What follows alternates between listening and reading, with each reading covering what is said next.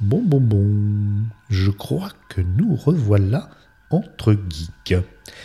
Salut Michael Oh, Cosmic Beast, pardon. Michel. Oh là là, je fais tout le temps. Je, sais faire exploser un ordinateur à distance. C'est vrai Ne force pas à utiliser ce pouvoir. Oh là là. Bonjour les... On est entre nous, là, entre geeks. Ouais. Et, donc, on va écouter notre petit générique. Et tu me diras après, parce que tu l'avais pas écouté dans le premier épisode, je l'ai fait après qu'on se, soit, euh, qu'on se soit parlé. Donc là, je lance le générique. Bien sûr, euh, Cosmic Beast n'entend pas, parce que la console ne fait pas de retour. Donc, euh, il fait semblant de l'écouter. For millions of years, Earth was fertile and rich. Then pollution and waste began to take their toll. Civilization fell into. Welcome to man's most magnificent achievement in the conquest of space. The man-made planetoid, Space Academy. Founded in the star year 3732.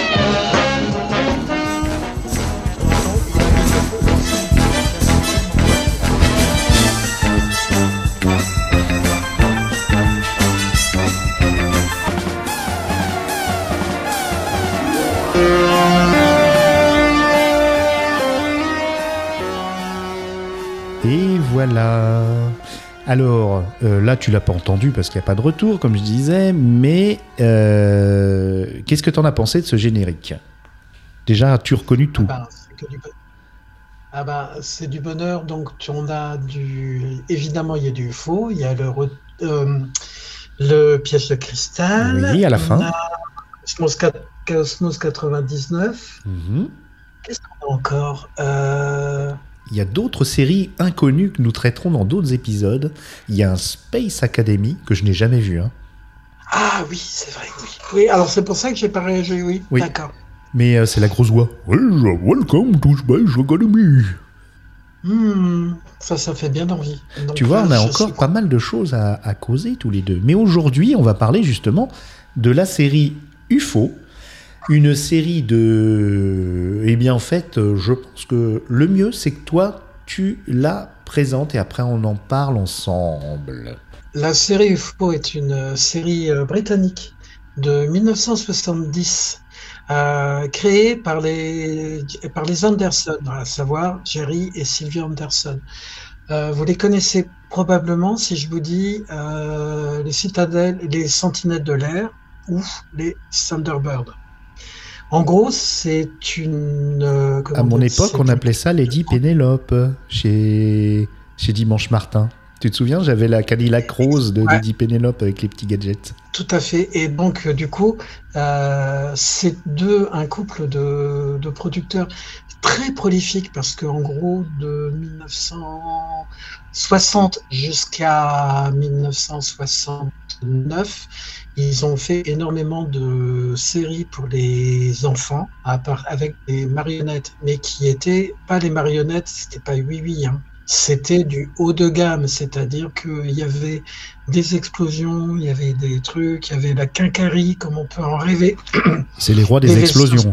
Ils, ils adorent les explosions. Ah oui, c'est- incroyable.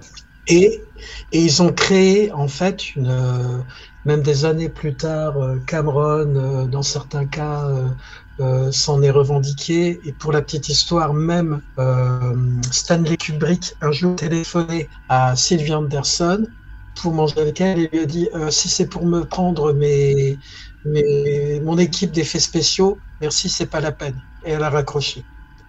Et comment dire, Stanley Kubrick est resté comme un rond de flanc parce que, en fait, oui, on est dans une époque où c'est le, swinging 60s, c'est-à-dire que c'est ben, les Beatles, etc. C'est toute une époque particulière, un peu pop, comme ça, qu'on a dans beaucoup de séries. Et ils ont commencé très petits, avec des, marionnettes en papier mâché, sont passés des marionnettes en bois. C'est eux qui ont inventé la synchronisation de la voix avec la bouche, c'est-à-dire que euh, ils ont enregistré une bande magnétique. Il y avait des animateurs qui faisaient bouger les marionnettes, mais la bande magnétique était reliée à la tête des marionnettes qui faisait que quand les acteurs avaient enregistré, le fait de parler faisait ouvrir la bouche, donc il y avait une synchronisation labiale.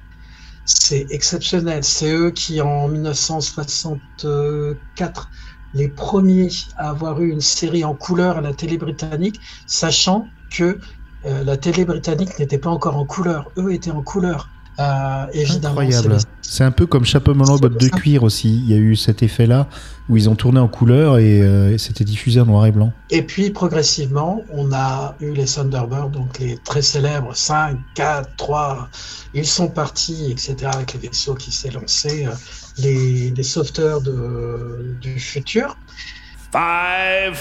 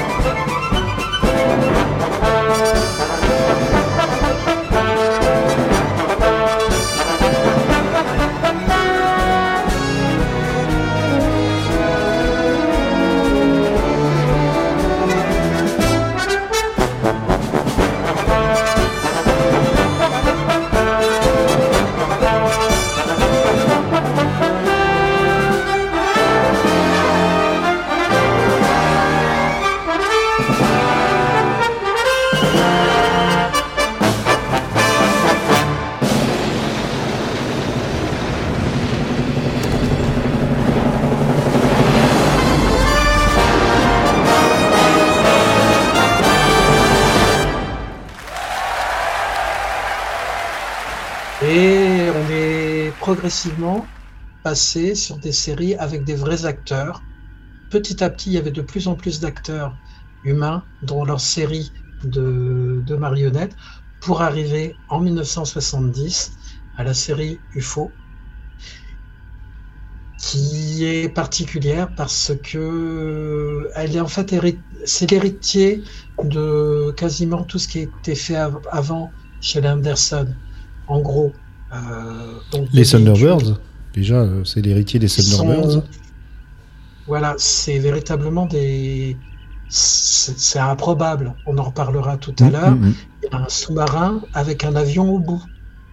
Oui, il y Il y a plein de plein d'innovations un peu fofolles euh, et c'est c'est un beau mixte entre euh, toutes les, les, les maquettes, les effets d'explosion, les, les effets spéciaux qui sont qui, qui ont pris un coup une pelle un coup de pelle dans la figure hein, quand même. Faut qu'on faut, faut qu'on soit honnête, c'est pas la série euh, la, la mieux foutue euh, qu'on ait Ah, vue de cette époque-là, mais Tu, serais, tu serais surpris euh, au niveau des effets spéciaux pour les avoir encore regardés. Mhm. Ils sont très honnêtes parce qu'ils ont créé euh, des en- au niveau. Si tu veux, je te. Alors là, on va passer dans un. il va défendre, il va défendre la série à bec et ongles. Alors, je vais, je vais passer dans un truc. C'était une série qui, en gros, euh, UFO et tout ce qui a été fait par Anderson coûtait assez cher pour l'époque. Pour à savoir, une, euh, un épisode de Thunderbird coûtait à l'époque 40 000 livres. Donc dans les années 65-66, ce qui pour l'époque était énorme. D'accord. La série UFO, en tant que telle, tous les épisodes, les 26 Ah, il y a du budget. Il y a du budget. il y a, il y a 1,5 million de livres. Hmm. Non, non, non, euh, c'est une série, on voit, qui est, qui est- qui est bien dotée. C'est un peu. euh, Alors, en plus, il n'y a pas beaucoup d'écart entre euh, la, la période marionnette, on va dire, un peu. Qui coûtait cher, comme tu dis, des Sentinelles de l'air, mais qui était extraordinaire. Moi, j'ai vu ça quand j'étais gosse, c'était la folie. Qui date de 65-66. Après, il y a eu Captain Scarlet, qu'on n'a pas trop vu, euh, malheureusement. Et euh, ils ont fait d'autres trucs. hein. on peut parler, tu Oui, alors voilà, ouais. Et euh, justement, UFO, c'est quoi C'est trois ans plus tard, avec des vrais acteurs. On a oublié de le dire, c'est une série live, avec des vrais acteurs, et avec une variété Est-ce qu'on peut avancer sur le synopsis? Parce que c'est vrai que quand on parle des Anderson, et ça je te comprends, on est euh, fou euh, d'amour pour leur carrière et on veut, on veut tout de suite en parler euh, à mort. Et, et, et, et là, euh, je suis obligé de te canaliser, mon poussin, mais euh, je te canalise. On va revenir un petit peu sur UFO. Et c'était très intéressant ce que tu disais. On, on voit qu'il y a du, il y a du, il y a du bifton à, à l'écran parce que dans les années 70, euh, montrer, euh, montrer ce que, ce dont tu vas parler dans le synopsis, c'est assez fou. Donc, euh, je vais te laisser parler, mais avant, on va faire une petite annonce spéciale. Euh, J'ai entre les mains un coffret de, des deux saisons, il y a eu que deux saisons de UFO, qui est très beau, euh, remasterisé, qui est malheureusement pas doublé en français parce que les doublages français ont été perdus. Ça a été diffusé euh, dans temps X, mais longtemps après, hein, en 87. Donc vous imaginez, dans UFO, euh, comme tu diras dans le synopsis, 1980, c'est le futur. Et ça a été, c'était du rétro-futur dans temps X, hein, UFO. Et donc, euh, vous allez pouvoir, tu vas pouvoir, toi auditorice, euh, gagner ce coffret qui vraiment vaut le coup parce que c'est un témoin d'une certaine époque. Et puis, peut-être que tu seras plus euh, client des, des effets spéciaux comme, euh, comme Cosmic Beast. Donc, est-ce que tu peux nous parler de, du synopsis? Et là, tu as beaucoup de choses à dire. En 1980, la Terre est menacée d'invasion par une race extraterrestre en voie d'extinction. Mais seule une organisation secrète militaire appelée le Shadow Supreme Headquarters Alien Defense Organization, dont le quartier général est camouflé sous les studios de cinéma. Je te rappelle qu'il n'y a pas de Il y a montage. un hein, fais, gaffe, hein, fais gaffe, fais gaffe, mon Non, gars, il n'y a pas de montage. y a pas de montage. Mais tu le connais par cœur. Pourquoi tu le lis? Pourquoi tu le lis? Tu le connais par cœur. Bon, en gros, en gros, c'est que la, la- qu'est-ce qui peut sauver le monde C'est un- une organisation secrète qui se fait passer pour des studios de cinéma et qui peut empêcher euh, cette invasion.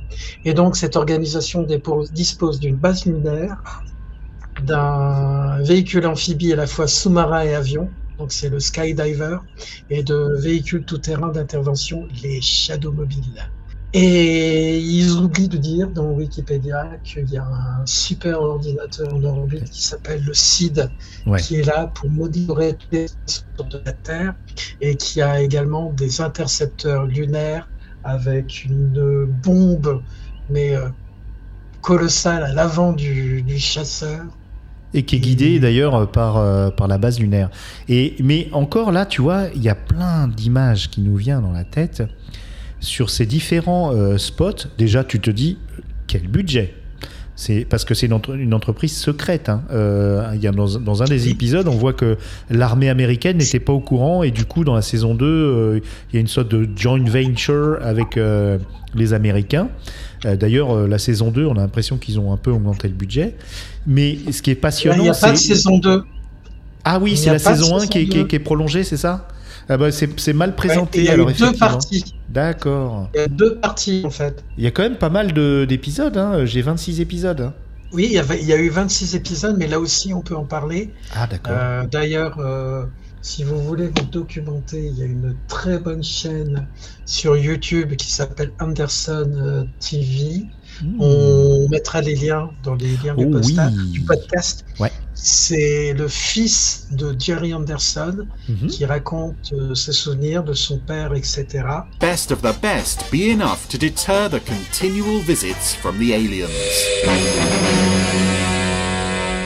Et c'est une mine colossale parce que, en fait, la série a été tournée en poids parce qu'il y a eu un déménagement au milieu de la série. Ce qui veut dire qu'il y a eu des personnes qui ont.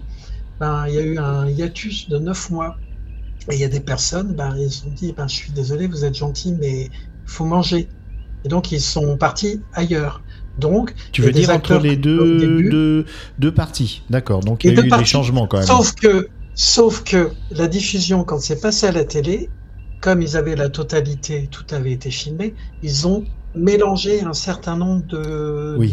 d'épisodes, Mhm. puisqu'il comme il n'y avait pas de continuité. Donc tu peux te retrouver en fait avec des personnages, c'était pour faire croire que un certain nombre de personnages étaient là toute la série, alors qu'en fait, pour, euh, il y a des cas euh, célèbres dont on reparlera tout à l'heure. Mhm. Euh, Il y en a un, il n'a fait que six épisodes, mais en fait, tu vois quasiment toute la série. D'accord. Oui, c'est pas le l'espèce de, de chef là qui, qui débarque en, dé- en, saison- en premier épisode, qui est, qui est très très très dragueur et tout ça?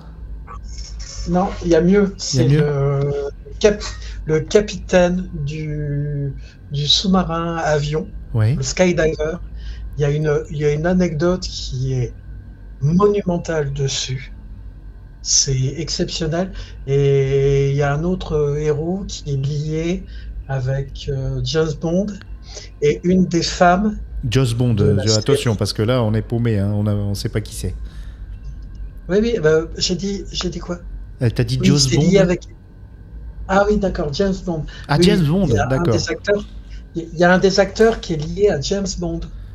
Euh, En fait, en fait, cette série, elle est intéressante parce que les histoires sont paranoïaques comme des années 70. Ah, oui. C'est le moment où, là, mais il y a aussi, euh, il y a eu des drames. euh, à l'intérieur de la production. Des drames. Il y a eu des drames à l'intérieur de la, de la production et des trucs qui te, qui t'arrachent une, il y a des trucs qui pourraient presque t'arracher une larme quand tu, tu vois comment ça s'est passé pour certains acteurs. Mhm. Alors, n'y a pas de, de trucs. C'est juste beaucoup. Il y a eu des, des trucs particuliers. Mhm. Donc, il y a, il y a énormément de, de choses dont on peut parler. Alors, à l'heure. euh, tout donc là, ton synopsis euh, annonçait donc euh, une menace extraterrestre. On parle d'un- d'un- d'une série live avec des maquettes qui, étaient, qui ressemblent beaucoup à celles des Thunderbirds. Donc vous pouvez imaginer qu'il y avait une petite suspension, pour nous, même à l'époque, il y a une petite suspension d'incrédulité. Mais il faut euh, voir aussi cette série aussi pour le décorum, pour... euh, bah, c'est beaucoup l'œuvre de Sylvia Anderson, qui est une, une grande designeuse de son époque, hein, il faut bien l'admettre. Euh, par rapport à la, à la pop culture, cette série est extrêmement intéressante. Je m'explique. Euh, c'est que chaque point euh, son degré de, distanciation futuriste euh, par rapport à, son, usage, à savoir que bon, la, base terrestre qui est cachée, donc euh, le, bureau descend dans les profondeurs pour arriver à la base, qui communique avec, qui, qui est un peu le QG. Donc là, les gens sont plutôt habillés, bon, hormis le héros qui a des cheveux blancs, un peu euh, avant, vers- bon, les coiffures sont un peu de l'époque, elles sont pas choquantes, elles font futuristes. Il a une voiture très futuriste qu'on voit tout le temps. Elle a dû coûter cher parce que c'est un, c'est comme un prototype, tu vois, euh, quelque chose comme ça. Et euh, comment on Là appelle ça aussi, il y d'ailleurs en a quelque chose dont on peut. Oui, on, on en Euh, parlera dans le détail. Et, et ce qui est intéressant, c'est que chaque base, donc euh, la base lunaire, alors les jeunes femmes qui sont montrées au départ dans le, dans, la- dans le, dans le premier épisode, on se dit si c'est comme ça tout le temps, ça va être un petit peu lourd. C'est-à-dire qu'on montre euh, les atouts de ces jeunes femmes, euh, même on la voit d'ailleurs pour une raison random se changer, d'ailleurs, euh, mettre une mini-jupe comme ça en plein milieu de journée euh, lunaire. Bon. Et elles ont les cheveux, elles ont des, probablement des perruques, mais elles ont des cheveux violets, fortement violets, des tenues argentées, même les, les, les hommes sont, ont des tenues spéciales. Mais alors, le côté euh, crypto-gay de l'équipage de la, entre guillemets, du sous-marin, qui est la base sous-marine, et qui envoie euh, un peu le, le vaisseau, euh, l'avion de guerre, qui Le l'envoie, voilà, et, et c'est- c'est c'est extraordinaire. Ils sont tous avec des, des jolis euh, filets, c'est-à-dire c'est des, comment on appelle ça, des, bah les filets. De, de- du. Des fishnets, du- de la euh, voilà, on, voit leur, euh, leur, leur torse, et c'est principalement des hommes, hein, y a, on voit pas euh, une femme en fishnet non plus. Il y a une femme. Il y a une si, femme, y oui, euh, je crois, plus présente dans la deuxième partie, qui est, qui est- qui est une sorte de commandant, Ouais. donc qui, qui donne un contrepoint moins sexiste à, à la série. D'ailleurs, la deuxième partie est beaucoup moins sexiste que, que la première partie. Oui. Donc il y a un petit trigger quand même qu'il faut, qu'il faut mettre. Et chaque base a son esthétique. C'est fascinant. Et, et alors la, la, la- base sous-marine, euh, ces, ces sous-mariniers en fishnet, j'étais euh, impressionné. euh, c'est c'est assez sympa. Et on prévisualise d'ailleurs beaucoup Battlestar Galactica quand on remonte sur les pilotes euh, d'intervention lunaire, euh, parce qu'on les voit vraiment euh,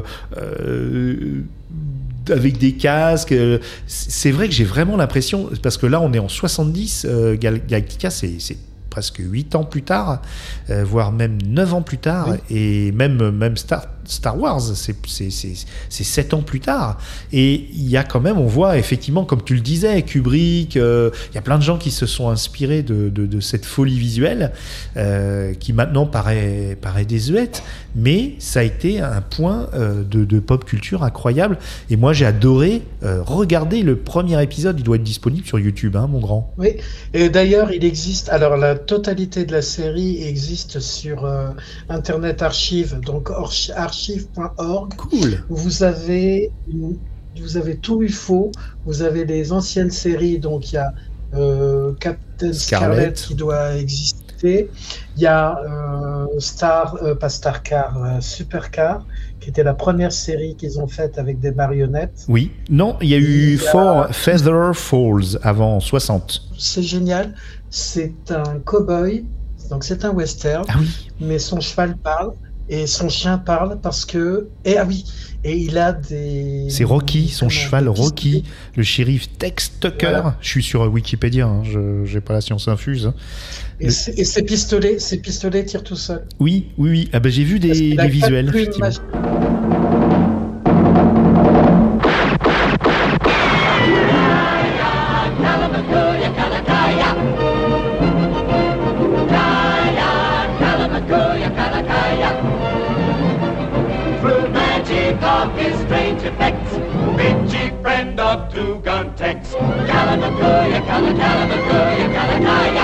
C'est donc magnifique. justement il y aura une recommandation euh, si vous voulez voir euh, ces séries il y a j'en parlerai tout à l'heure Mhm. il y a de quoi sur euh, Sur. Netflix. Alors, du coup, mon, mon, mon coffret, Il y a- il intéresse plus personne. C'est ce que tu es en train de me dire, Si, Coquinou si. Ah non, non, non, pas du tout.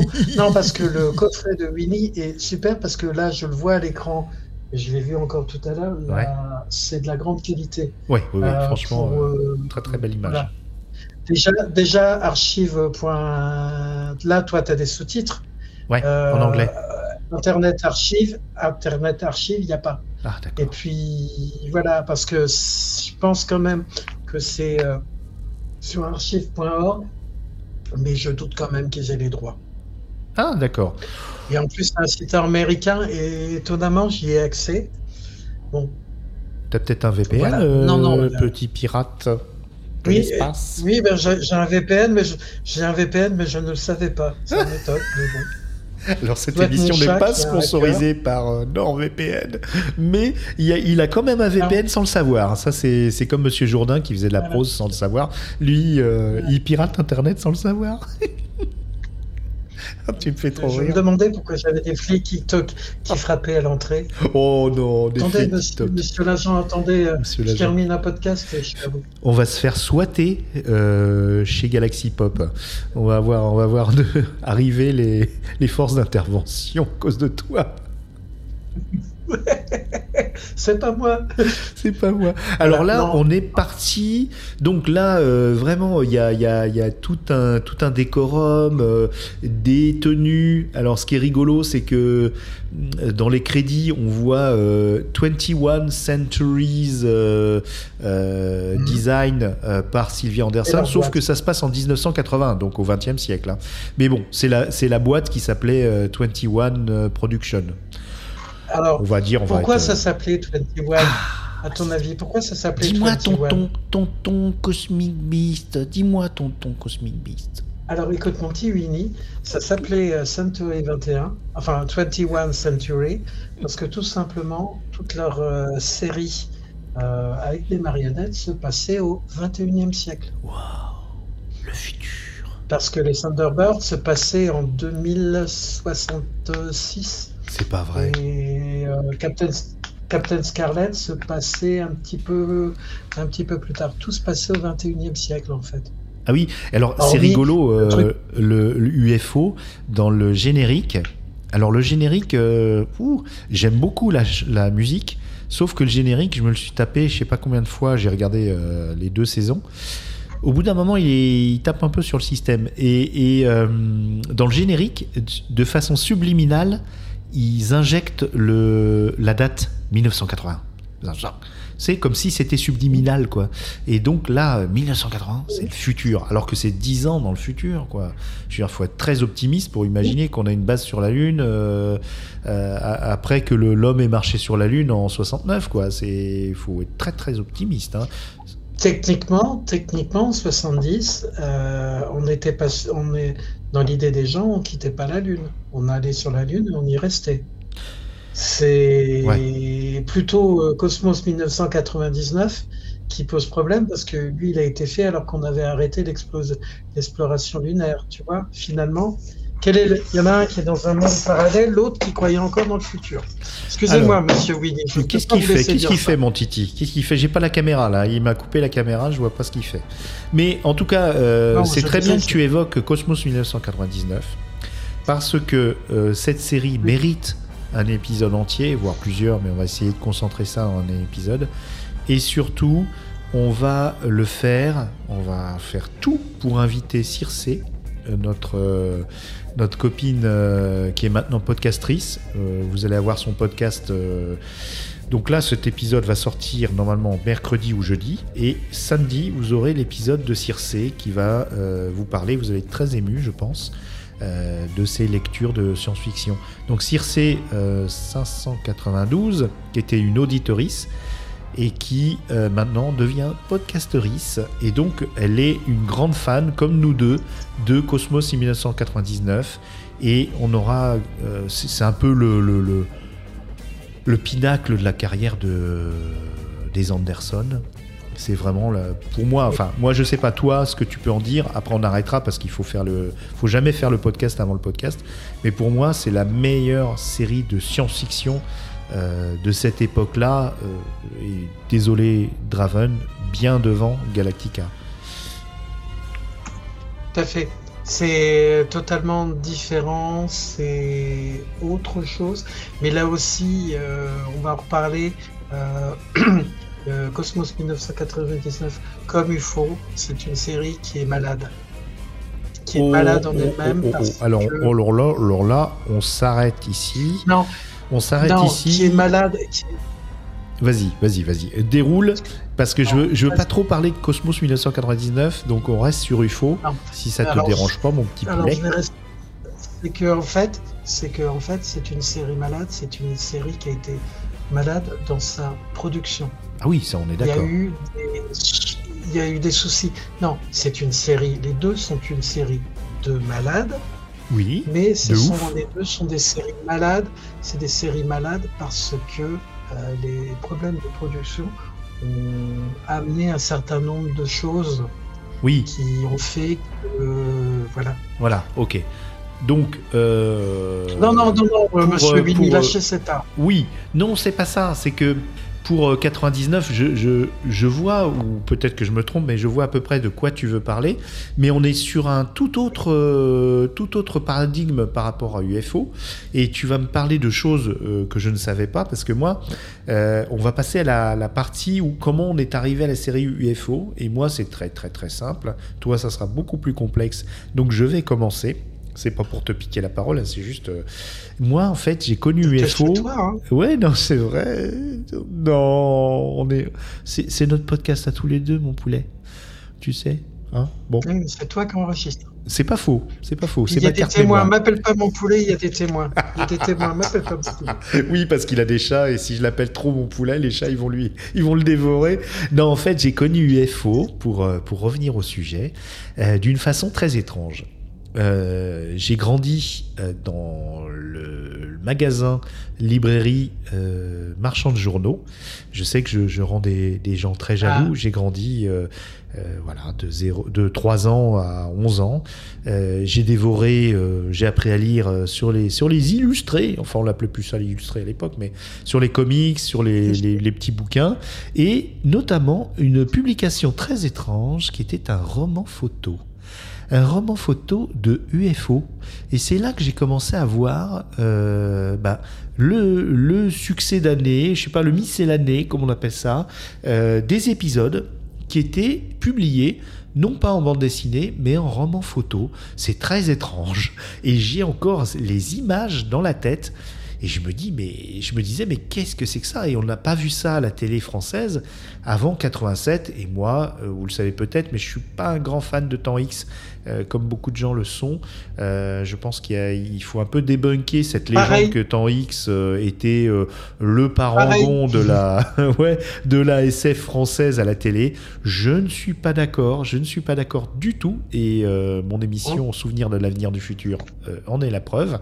Et donc. Winnie, Winnie président. Winnie président. ah oui, Rototo, euh, n'allons pas jusqu'à là. En tout cas, euh, tout ça pour dire que euh, cette série, je l'ai connue par un roman photo. Vous savez, comme nous deux ou ce genre de, publication euh, romantique. Et ça me fascinait parce que en roman photo, c'était super, euh, super crédible. Euh, c'est vrai que c'est pas du tout ce que j'ai vu dans le parce que là j'ai acheté le coffret pour en parler avec euh, avec mon copain euh, mais je ne les avais jamais regardés vraiment. ouais je les avais jamais regardés vraiment avant. Et là j'ai été très surpris. C'est vrai qu'un roman photo en plus en noir et blanc c'était un roman photo noir et blanc euh, de voir ça voilà, donc voilà comment je suis arrivé à UFO. Donc j'ai fantasmé pendant euh, près de 40 ans euh, sur cette série. Et euh, bon, je suis pas déçu parce que je sais me mettre en contexte. D'ailleurs, tu, le feras peut-être par rapport aux autres séries parce que c'est une série des années 70 et euh, Star Trek était passé avant euh, au niveau des États-Unis et même de l'Angleterre que à peine trois ans avant. Donc toi, comment tu es, tu es venu à UFO Ça, ça m'intéresse. Par RTL encore? En fait, alors non, je suis pas venu par RTL. En fait, ce qui s'est passé, c'est que je connaissais les, les Anderson parce que euh, j'ai vu la série avec le sous-marin Stingray, Oui, donc la un, deux, troisième série. Ça, je l'ai vu. Donc, mais pour moi, ça ne voulait rien dire. Euh, à mon souvenir, je pense, je pense pas avoir vu dans Temps X, parce que alors, quand tu dis que Moi ça a été publié, diffusé à Temps X, visiblement, il y a eu une unique euh, diffusion voilà. dans la Une est à vous. La Une est à vous, il y a eu une unique diffusion. Alors, je pense pas que j'ai vu Temps X parce que les frères euh, Bogdana et Grishkosh, euh, pas mon Est-ce que je peux, je peux juste euh, évoquer La Une est à vous? C'était une émission de TF1, d'ailleurs il y a eu une, une rétrospective en podcast. Si je trouve le lien, je vous, je vous la remettrai euh, sur Radio Campus Lille. Euh, C'était une émission sur TF1 qui était assez intéressante et qui proposait aux téléspectateurs, alors est-ce que c'était bidonné ou pas? J'en sais rien, je pense que oui, euh, de voter. Non, non. de voter, de voter pour avoir une série. Donc il proposait des séries, il proposait les Mystères de l'Ouest, il proposait les Avengers. Non, pas Marvel, les chapeaux melons et bottes de cuir. Et de Il proposait Co- euh, Cosmos peut-être, je sais plus. En tout cas, il proposait plein de séries et les gens votaient au téléphone, donc ça rapportait de l'argent à la chaîne, hein, comme, euh, comme toujours maintenant avec euh, toutes les émissions. Et donc, euh, ce qui était intéressant, c'est que quand on votait, on pouvait suivre l'émission, la série. Mais si on votait, si on votait pas assez massivement, voilà. Mais il y avait quand même des les mystères de l'Ouest qui gagnaient tout le temps, tout ça. Et probablement que cette série UFO n'a pas eu le succès escompté et est partie. Ce qui fait que au niveau économique, euh, doubler une série qui ne se verra pas diffusée, c'est quand même une perte euh, qui n'est pas voilà qui, est- importante parce qu'il faut payer les acteurs pour doubler tout ça. Donc je ne sais pas, je pense que l'intégralité de la série n'a pas été doublée et que voilà. Qu'est-ce que tu en dis toi? Toi tu dis que c'est pas bidonné. Bon, c'est un, débat qui, n'a pas lieu d'être, mais euh, Alors, bon, euh, la, une est à vous. Visiblement, il semblerait que non, il y avait une partie. La deuxième partie avec, euh, quand ça a été revival dans les années 80-90, là, c'était bidonné sur TF1. Voilà, il y a eu Dans deux, deux euh, sais- y a eu 60. deux saisons euh, euh, et euh, TF1 euh, est devenu euh, commerciale, parce qu'au départ TF1 était, était public. Hein. Donc euh, en Mm. 75, euh, décembre 75, des- TF1 était public et elle a été, euh, elle est devenue commerciale. Et là, la une est à vous a été repris. Et là, effectivement, il y a des rumeurs comme quoi ça avait été bidonné euh, cette émission euh, du samedi après-midi, si je ne me trompe pas. Exactement. Alors, moi, ma découverte, en gros, c'est que j'ai dû voir, à cette époque-là, il y a dû y avoir, dans la partie bidonnée, ils ont dû en passer. J'en ai vu un, c'était l'histoire du Time Lash, qui restera quand même un de mes épisodes favoris de UFO, qui est que le Allez, temps s'arrête. Vas-y, vas-y, vas-y, raconte, raconte, Ah, le- raconte. Le- bah, en gros, euh, Striker est une personne dont je reparlerai tout à l'heure. Striker, le chef, euh, le chef de tout, là, l'homme aux cheveux blancs, qui est iconique de, Voilà, de la série. L'homme aux cheveux blancs euh, reviennent à la base et se font attaquer sur la route par une euh, soucoupe volante. Et ils arrivent à s'échapper ils arrivent à la base et tout le monde est figé. Et euh, comment la façon dont c'est tourné, c'est que tu as des gens qui sont en train de déménager des objets. Il y en a un qui, lance une chaise à quelqu'un, mais tu vois que le temps a été arrêté et la chaise est suspendue en l'air. Ah ouais. Et c'est filmé vraiment, tu te dis, mais comment ils ont fait ça? Surtout à l'époque. Donc oui. c'est un épisode qui est, c'est un épisode qui est, qui est génial.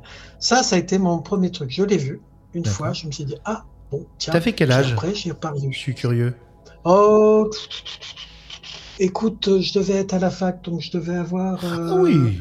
je pense que je devais avoir 20 ans. 20 Parce que- ans quand je l'ai vu. Je t'avouerai que cette série, on l'a pâti encore.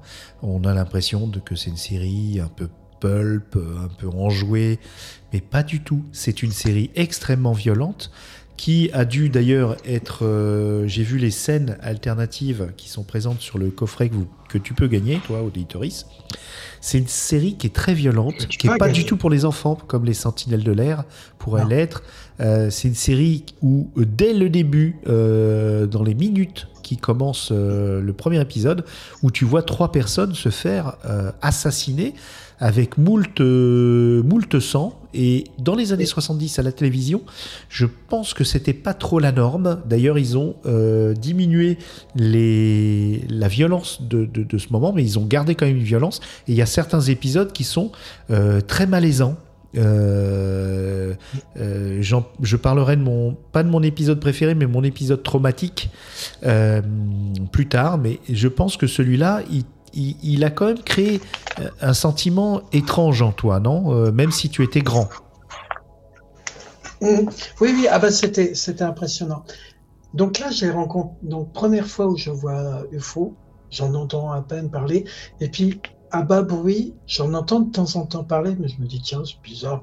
C'est, et puis en même temps, il n'y a pas Internet. Et en 2010, euh, ça je sais, ou peu de temps avant, euh, ma femme attendait sa, notre fille. Oh Et oui, c'est pour ça que et on a, je suis tombé sur un coffret DVD de 2002 de TF1 édition en français. Donc il y a bien eu une sortie DVD en français. Alors je te le dis, elle est introuvable. Je l'ai eu parce que ça avait été acheté à l'époque dans une médiathèque. Donc les médiathèques, c'est bien. Allez-y. Parfois, vous trouvez des trucs incroyables. C'était des. J'avais fait un remplacement dans une euh, de nos médiathèques. Puis je vois ça, puis je fais ah mais je connais. Puis ils me disent ouais bah vas-y, euh, tu peux l'emprunter. De toute façon, c'est nul, euh, ça sort jamais, etc. Donc je me suis fait un longue durée de deux mois, de deux trois mois. Et donc ma femme était enceinte de notre fille et on a commencé à regarder ça. Et alors pour la petite histoire, ma femme s'endormait quand elle était euh, chez ses parents. Son père était un fan de Cosmos 99. Ouh. Ça l'endor- ça l'endormait elle. Par contre, elle découvre UFO, on commence à regarder, mais elle est encore fan. Et je sais qu'il y a des fois, certains soirs, je, je branche YouTube et puis je mets la musique Et elle adore. Et c'est- Ah, ça nous est trop resté. mignon, mais on lui déduit, Ça on lui, déduit, on lui déduit de son salaire. Non, on, on lui dédie cette émission. Euh, Bah, elle l'écoutera. ouais, franchement, euh, bah écoute, euh, Madame euh, Cosmic Beast, euh, bah, cette émission elle est pour toi, franchement. C'est trop cool. C'est, moi ça, tu sais que ça me, oh, je suis, je suis ému. je te laisse continuer, je suis Et- désolé. Et du coup, du coup, ça a été des, des moments où c'était vraiment le, le truc. Après, le générique en lui-même, la musique, c'est du Barry Gray. Le mec, ça a été le compositeur de, de Anderson pendant plus de dix ans. Alors là, c'est du swinging 60s, t'as l'impression, tu vois. Ouais. Tu sens que c'est la musique euh, que tu pouvais écouter dans un, dans une, dans un club à, à Londres. Tu vois, les autres épisodes, c'était beaucoup plus. Les autres séries, c'était beaucoup plus euh, les, les Thunderbirds. Oui, c'était martial. Le, le, Voilà. c'était, ta- ta- ta- ta, c'était vraiment la guerre. Allez, on, on joue Oui. du clairon, c'est la fanfare euh, guerrière. Mais là, euh, alors, c'est vrai que je l'adore la musique. Il faut pas en abuser parce que quand on regarde à la, à la suite, et ça marche moins sur certains autres trucs dont on parlera à la fin, notamment leur, euh, leur aventure cinématographique. Mais bon, en tout cas, euh, oui, moi ça, ça, ça m'é- mais ça m'émeut euh, cette histoire de ta femme qui adore euh, cette Du coup, je savais pas Ah, parce que on, on en a parlé comme ça vaguement la dernière fois, et puis j'ai acheté le coffret, patati patata, mais tu m'avais pas dit ça. Dis donc, t'es un coquin. Ah, oui, mais je ne pas tous mes cartouches. Oh. Et, on a, et on a des moments, mais je peux lui citer une scène et elle, elle éclate de rire parce que il y a des, des, des moments incroyables avec certains acteurs où tu te dis, le type là, il avait autre chose en tête Oui. quand il a fait sa scène. C'est vrai. Il y a des sous-entendus, il y a des sous-entendus euh, parfois qui sont euh, qui sont très anglais. Euh, alors, en fait, il y a- il y, a un humour anglais alors- quand même derrière tout ça. Ouais. Par exemple, ben, on- je vais griller une cartouche, le colonel Foster. Alors, Colonel est- Foster qui arrive au début, c'est, on a l'impression que c'est le. Alors, ils sont pas beaux. Hein. Il est pas beau. hein. Non, oh la vache. C'est pas il est- lui. Ah, c'est pas lui. C'est pas le, le, le gars Non. dont je parle. Non, c'est pas George Sewell. Alors, George Oh, Sewell, qu'il est moche. euh, alors, George Sewell, je grille ma cartouche après. Ah. Alors, euh, Colonel Foster, c'est Mac. Ba- Attends, je remets juste parce que je ne connais pas toujours les. Alors, voilà. j'essaie de Michael meubler pendant qu'il, pendant qu'il cherche. Voilà, ça. Alors. Alors, c'est Michael Billington. Michael Billington, c'est le colonel Paul Foster. Ouais. C'est celui qui apparaît dans le deuxième épisode. C'est un type qui est témoin d'une attaque euh, de, de UFO Ouais. et qui, qui va rentrer dans le shadow. Ce type-là, Michael Billington, point James Bond, a, été euh, pressenti pour être James Bond si Roger Moore n'avait pas répondu. Ok. Après Georges Lazenby qui a essayé malheureusement que- euh, que j'aimais bien le Georges Lazenby qui a, qui a succédé à Sean Connery et donc c'était dans cette époque-là. avait- Et il avait auditionné également pour le Mhm. rôle de Lazenby. Est-ce que tu peux me mettre, qui euh, tu, tu peux me mettre la, hum, je je sais pas si on peut faire un partage sur Messenger. En tout cas, tu peux me montrer, Si ouais, si on peut. Oui. Euh, tu veux voir Alors, je veux sa voir sa tête tête, ouais, parce que, ceci dit, euh, j'ai Alors. qu'à, je suis comme les auditoristes, j'ai qu'à euh, aller sur, euh, sur Alors. Wikipédia. Alors, Michael Billington. Ouais. Oh, alors t'es joli. T'es, T'as vu Oui, sur Messenger, il faut oui. savoir, chers amis, que j'utilise Messenger sur ma tablette et on peut faire des, des effets. Non, mais vous êtes, mais vous êtes combien de Winnie vous? Euh, Vous là, êtes, je crois euh, qu'on est au moins 5. On est 5 Winnie. Mais il y en a beaucoup plus que ça dans ma tête, hein, t'inquiète pas. Donc, euh, oui, Oh, alors, oh, oh. euh, ton, ton point. Alors, il faut savoir aussi que euh, UFO était tourné dans les studios, studios Pinewood, les fameux studios. euh, Ah, il est en train de me partager son écran. Là, vous, Ah. auditoris, vous vous en rendez pas compte. Oh, je tousse, je tousse, je tousse. Désolé, excusez-moi. Alors, euh, ceci dit, je- ah oui, d'accord. Et il, joue, il est dans quoi lui? Alors, donc, il a joué, euh, il a quand même fait un James Bond. Sauf que c'est le l'acteur qui meurt, qui meurt au début de l'espion qui m'aimait. D'accord, avec Roger Moore. Ok. Attention. toute Alors, sa coup, vie, ouais. il avait, il était le, le belâtre, etc. Il a sa vie d'avoir une carrière, il l'a jamais eu. Ouais. Et pour la petite histoire, il est décédé. Oh, attention, je suis en train de te perdre. Je suis en train de te perdre. Le partage d'écran euh, nous bouffe ton. Ah oui, je vais couper. Ouais. Allez, coupe. Hop là. Vas-y, enlève-moi tout ça. Voilà. D'accord. Voilà. Donc du coup, le, le drame, le, le drame de sa vie, ça a été que Ouais, c'est un bah, loser, quoi. il était il était, oui, mais en même temps, il était un- super intéressant. Et du coup, pour en venir à ça, il y a Mhm. une scène qui est géniale où le type se bat avec euh, Striker, etc. Et il fait un espèce de 360 sur lui en se battant. Et en fait, et en fait, tu le vois. Et je vous dis, alors écoutez bien les auditeurs, si vous arrivez à trouver ça quelque part sur YouTube, sur euh, archive.org ou quand vous aurez gagné le DVD, ou si vous achetez le DVD, ce que je vous conseille de faire, vous allez avoir une scène hallucinante où il fait un 360 degrés sur lui et en fait il étend ses bras comme ça. Vous savez, pour arrêter quand on tourne pour arrêter, on étend les bras, mais on a l'impression qu'il fait une chorégraphie comme ça et voilà, comme ça. Et il avait une magnifique moumoute parce que, en fait, ce qui se passe dans cette série, c'est que au début, dans le premier épisode, vous voyez les gens avec leurs vrais cheveux. Et au cours de la série, notamment Straker, donc joué par euh, Ed Bishop, Mm. avait des cheveux blancs, il se les était décolorés. Oui. Il y a eu le hiatus de 9 mois et il s'est pas déteint les cheveux, il portait une perruque dans la deuxième partie. Sauf que la deuxième partie, elle est, comment dire, telle que c'est diffusé, tu ne sais pas si c'est la première partie ou la deuxième partie, c'est puisque ça a été coupé en deux. Ensuite, donc Winnie vous parlait donc du du comment il s'appelle? De celui qui est pas beau comme il Oui, dit le, celui qui arrive au début, on se dit c'est quand même pas lui le chef. Alex Freeman Voilà. Alex Freeman Il Très, se très prend pour acteur. vraiment le. Il, il drague toutes les nanas, il se prend pour James Bond alors qu'il est mais dégueulasse quoi. Alors, je suis pas d'accord parce que c'est un très très grand acteur. J'ai pas dit Mais, que c'était pas un euh, bon acteur, mais. Il, mais il, il pète il plus est- haut que son cul quand même euh, au niveau de, de- D'ailleurs- de- du, du personnage qu'on lui a donné. D'ailleurs, d'ailleurs, si tu remarques bien, le personnage tel qu'il lui est donné, Straker le- l'appelle le Canadien. Continuellement, il lui dit alors le Canadien. Oui. Et il rentre, il fait comme chez lui, et tu as une scène hallucinante dans le bureau.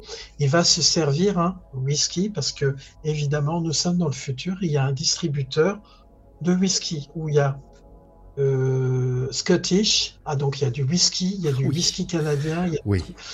On n'a pas parlé des, met des- le des verre- petites choses, le- des petites choses du futur. Le verre dessous. Ouais.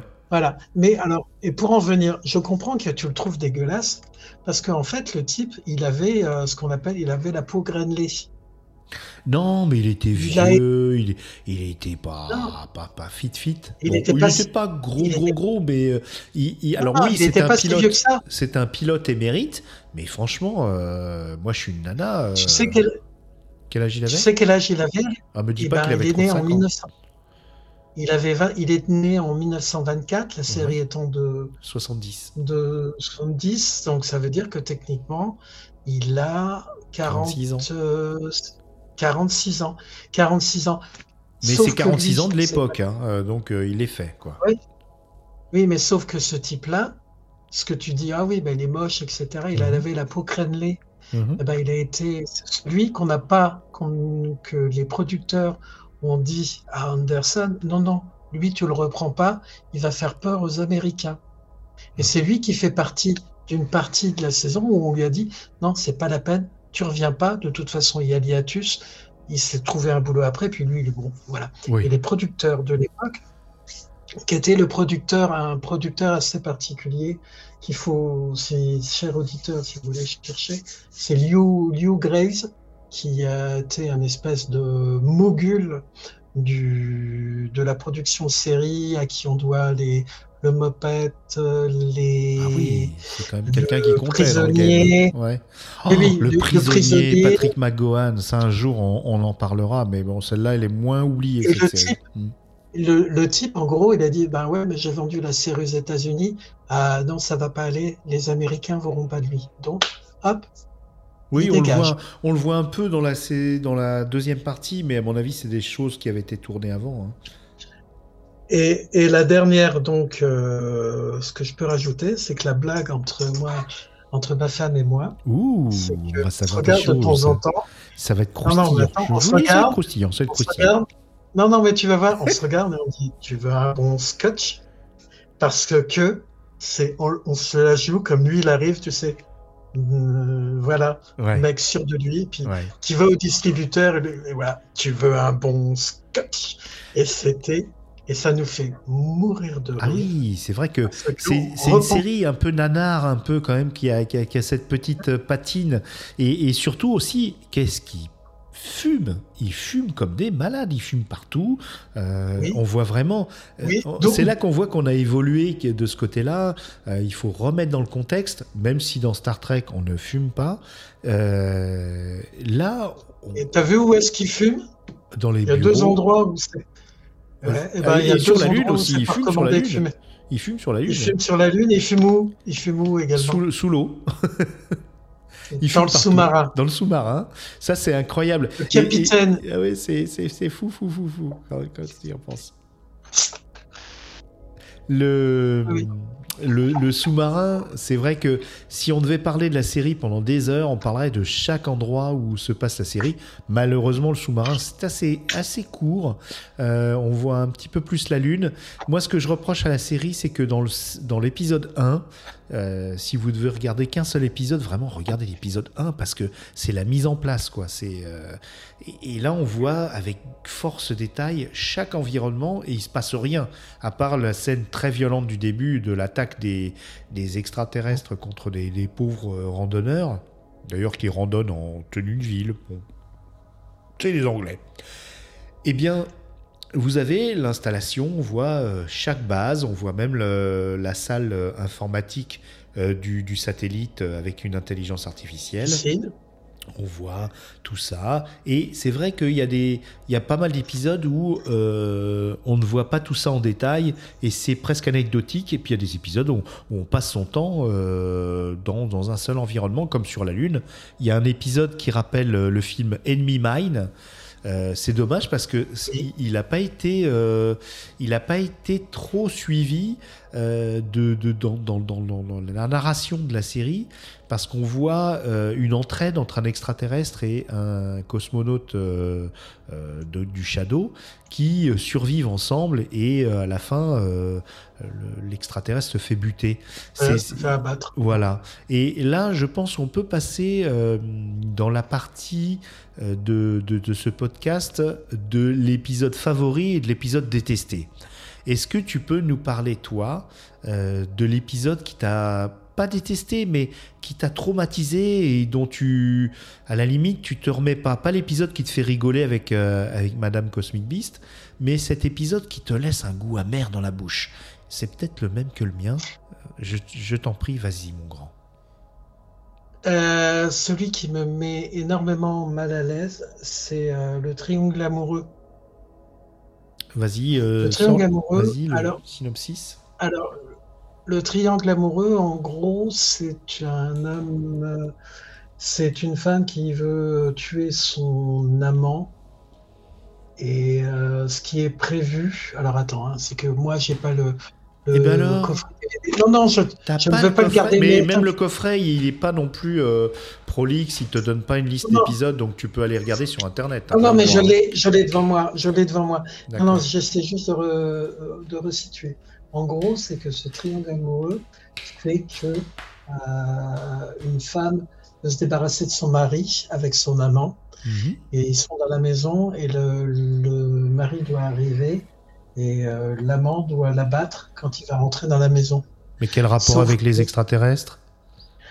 Ben, quand ils ouvrent la porte, c'est un type en combinaison rouge avec un casque et du liquide vert qui est dedans. Parce oui, James. Cameron, James Cameron n'a rien inventé. hein. Les extraterrestres respirent Voilà. un liquide. Voilà, et du coup, il y a ce truc-là, et il se retrouve à avoir euh, descendu un extraterrestre, et ce qui se passe, c'est que ben, il faut, euh, ben, il se retrouve, et le Shadow va intervenir pour que finalement, on va leur effacer la mémoire, et euh, c'est le, le cas de conscience de, de c'est que en fait, ils vont, ils ont tué le, le mari, non pas l'extraterrestre. Le mari n'est pas un extraterrestre. Oui, alors, euh, euh, on est tous perdus, mon. Oui, le, mari, le mari n'est euh, pas mort. C'est l'extraterrestre qui est mort à sa place. Voilà. Et du coup, en fait, euh, euh, en fait, en gros, c'est qu'ils vont valider le, le meurtre. Euh, il va valider le meurtre. Là, c'est un long souvenir parce que celui-là, Oui, alors c'est l'épisode Pour 10. protéger. C'est l'épisode 10 qui s'appelle L'invité inattendu en français, The Square Voilà. Triangle. Et donc, euh, cet épisode 10, euh, effectivement, alors, ça nous amène sur un truc qui est très étrange, c'est que euh, l'écriture des épisodes, elle, est, elle est quand même assez folle, parce que des fois, tu es dans, dans la science-fiction la plus totale, et des fois, tu es dans, un, dans quelque chose de très terre-à-terre. Parce que les extraterrestres, ils, ils vont, ils viennent, euh, c'est un peu comme les envahisseurs, ils sont repérés par euh, à la fois la base lunaire, qui est les triangles, et qui dit, voilà, attention, ils arrivent à telle vitesse, euh, souvent des, des chiffres un peu fantaisistes. Là, l'intelligence artificielle qui est en orbite au- autour de la Terre euh, donne aussi des informations. Là-dessus, si on n'arrive pas à les intercepter par la Lune, avec les trois vaisseaux spatiaux euh, qui lancent des bombes euh, autoguidées euh, par, par intelligence artificielle, eh bien, ils passent donc cette première ligne de défense, ils arrivent sur Terre. Là, c'est plus compliqué sur Terre. Donc, on a cette base sous-marine qui envoie un, avion, euh, un avion depuis, depuis, depuis les fonds sous-marins. Et donc, il décolle euh, comme ça, il traverse l'eau. Et c'est assez, assez graphique, c'est sympa. Et il va poursuivre euh, la bestiole, le, le, le, le- la soucoupe volante. Enfin, soucoupe, soucoupe, c'est plutôt un, une sorte de plug anal volant. hein, c'est pas joli, joli. Avec, avec, un, avec un bruit. Avec Oui, un alors le bruit et, euh, est obsédant. Le bruit est obsédant comme dans euh, Les Envahisseurs. D'ailleurs, il faudrait qu'on regarde la date euh, de la série Les Envahisseurs après. Euh, donc là, ouais, vas-y, pendant que je parle, tu peux, tu peux, tu peux rechercher ça. Et donc, parce qu'il y, a un- il y a un rapport avec Roy Tines. Euh, dont on parlera plus tard, puisqu'il a travaillé pour les Anderson dans quelque chose de, de vraiment in- intéressant. Je reviens sur la série UFO. Donc là, il y a des épisodes qui se passent vraiment, euh, soi-disant, en Irlande, enfin, euh, euh, très principalement en Grande-Bretagne, hein, pas très souvent euh, aux États-Unis ou ailleurs, euh, parce que c'est pas pratique. Et puis c'est surtout, voilà, c'est une série britannique, donc euh, tout se passe en Irlande. Quand c'est américain, ça se passe aux États-Unis. Quand c'est français, ça se passe en France. C'est normal, c'est normal. Donc là, euh, C'est le Japon. Euh, oui, c'est le GEPAN. Oui, on aurait eu le GEPAN euh, plus tard. Parce que le GEPAN, si, dans les années 80, le GEPAN existait. Donc, ils auraient pu, euh, ils auraient pu imaginer le GEPAN. Ça se trouve, le GEPAN, c'est peut-être la couverture du Shadow. Qu'en sais-tu, mon grand? Ben oui, je pense. Eh oui. Donc En là, je reviens. la Donc, France. oui, vive la France, Cocorico. Et donc, il y a des épisodes qui sont un peu what the fuck et on a l'impression qu'ils raccrochent les, les, les aliens euh, à une histoire. Voilà, alors est-ce que c'est par souci d'économie euh, Donc on montre plus euh, les choses sur Terre? Je pense que c'est le cas.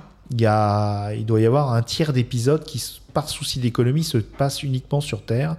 Et, euh, et voilà. Donc toi, ton épisode qui t'a mis mal à l'aise, c'est The Square Triangle, l'invité inattendu.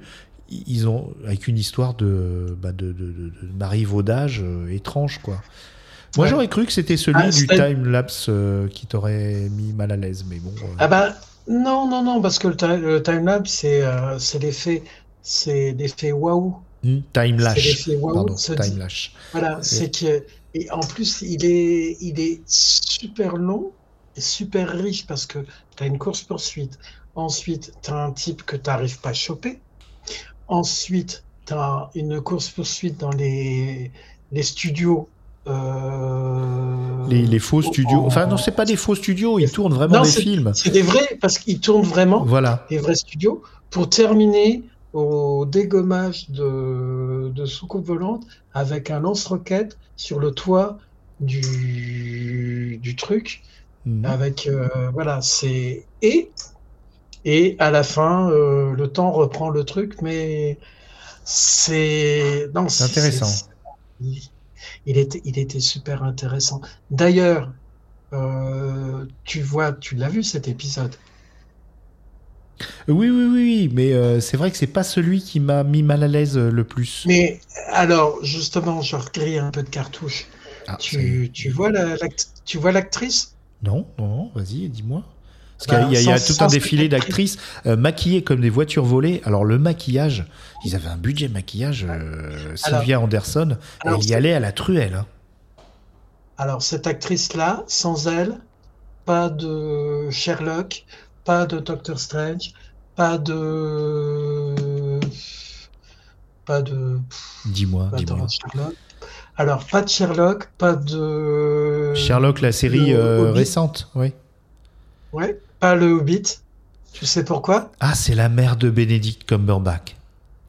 C'est la mère de Benedict Cumberbatch. D'accord. Et d'ailleurs, quand tu, et tu- quand tu regardes comme elle est maquillée, la coupe qu'elle a, en fait, dans beaucoup de séries d'Anderson, il y avait toujours une blonde avec des cheveux d'une coupe très particulière qui, en gros, étaient des sosies de Sylvia Anderson. Et tu disais que tu avais des... Lady Penelope Mhm. est basée sur Sylvia Anderson. Sylvia Anderson. Alors Lady Penelope, je remets en- dans le contexte pour les, pour les jeunes auditeuristes, c'est euh, la série euh, Les Sentinelles de l'air qui a eu une mouture euh, en animation 3D qui était pas, pas Jojo, hein. faut, faut la mettre, il y a eu un film aussi.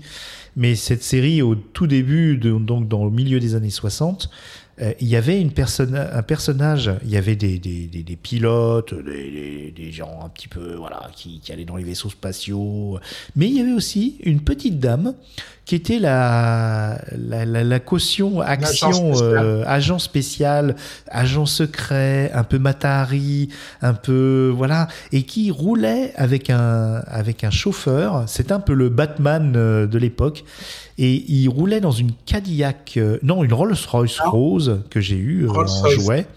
Et euh, Lady Penelope, donc, elle a donné son, son nom à la série des Thunderbirds quand c'est venu en France, euh, chez, dans une émission euh, animée par Jacques Martin. Et donc, je regardais Lady Penelope. Moi, j'étais, voilà, pour moi, les Thunderbirds, c'était Lady Penelope. Elle était la personnage centrale de toute cette histoire. Ce qui n'était pas tout à fait vrai. Peut-être qu'il y a eu un remontage, j'en sais rien. Mais en tout cas, elle était présentée comme la personnage euh, centrale. Donc, euh, cette série n'était pas du tout sexiste. Elle n'était pas du tout euh, macho. Elle était vraiment autour de cette personne qui ne faisait pas de. elle, faisait un peu de karaté, mais sans plus. hein, on voyait limite les fils, quoi. Et. Cette personne, Lady mais- Penelope, c'était donc effectivement une blonde avec un carré euh, qui, qui, qui, qui rebiquait et donc euh, avec son fume, son fume cigarette aussi, je me souviens. Mm. Et donc cette personne était là, voilà, elle, elle- elle avait un ego quand même surdimensionné, notre euh, Sylvia Anderson, hein, quand même. Bah euh, oui, on va si tu- je te sortirai tout à l'heure une anecdote croustillante sur la série qui est pas piqué des hannetons, crois-moi. Donc, euh, ton épisode traumatisant, euh, entre guillemets, c'est Time Lash. Alors moi, Non, pas non pas trop traumatisant. bah, dis donc, euh, alors dis donc, tu suis pas le conducteur? Qu'est-ce qui se passe? Non, le- non, non, non, c'est le Times Square qui est le traumatisant et le préféré, le Time Lash. Ah oui, pardon. Oui, oui, Times Square, Times Square. Oui, oui, Mais il y a, y a. Time dans chacun des épisodes et c'est vrai que. Alors, euh, Triangle Square, pardon, pas Time. Euh, je dis n'importe quoi, euh, il est tard, c'est normal, et vous n'avez pas fini. Donc, alors moi, mon épisode, c'est un épisode qui est extraordinaire, d'une violence, d'une noirceur fascinante qui commence comme une joyeuse comédie où on voit Striker, donc toujours le chef, cet homme aux cheveux blancs. C'est l'épisode 19 euh, qui s'appelle L'épreuve. Et donc, euh, c'est la journée où on amène son, son gamin euh, Ah, oui. euh, voilà, sur le lieu de son travail. Donc, on amène son gamin. Donc, il a son enfant qui doit avoir une dizaine d'années. Et il est divorcé, ce, ce gars-là, parce qu'il travaille tout le temps, il est tout le temps sur la brèche avec les, les- avec les, les aliens qui arrêtent pas de nous attaquer. Il sauve le monde deux fois par semaine. Il peut pas avoir une vie de famille normale. Donc sa femme l'a quitté, on, le comprend, et il a un enfant de 10 ans. Et donc là, il est en charge de, son enfant, il l'amène au boulot et il lui fait le tour des studios de, euh, tournage, euh, donc avec des, des costumes de l'époque victorienne, avec des voitures euh, du 19e siècle. Enfin, on voit qu'il s'amuse beaucoup. Alors, c'est des. Il joue pas très bien quand même cet acteur, hein, faut, le mettre. C'est pas non plus le. Voilà, euh, il y a beaucoup de second rôles qui jouent mieux que lui, mais on, a l'impression qu'il y a du second degré toujours on a l'impression qu'il rigole en, jouant cette série, mais le, sujet est assez grave parce que cet enfant, il le ramène euh, chez sa mère et euh, il est en juin, voilà, il, il devait regarder une, maquette que son fils a, a construit, mais la mère, qui est là avec son nouveau conjoint, euh, l'enjoint de repartir immédiatement. Donc il repart avec sa voiture, toujours cette voiture euh, orange euh, dont, les, dont, les, dont les portes euh, s'élèvent comme des ailes. On voyez. en parlera. Voilà, ouais, elle est incroyable cette voiture. On la voit dix mille fois dans la série. hein. D'ailleurs, on, en- on en finit par en, en avoir marre. Si tu savais. Oui, si tu oui, savais. mais tu vas me dire après. Et donc il repart, mais euh, l'enfant, lui, son papa, il s'est tellement amusé cette journée, il veut absolument lui montrer son bateau qu'il a construit avec, euh, avec, euh, avec la boîte qu'il lui avait offert, et il court après lui sur la route, il se fait renverser. Bon, tu te dis, c'est une série, l'enfant va se remettre comme dans Starkey Hutch, et tout le monde va rigoler à la fin.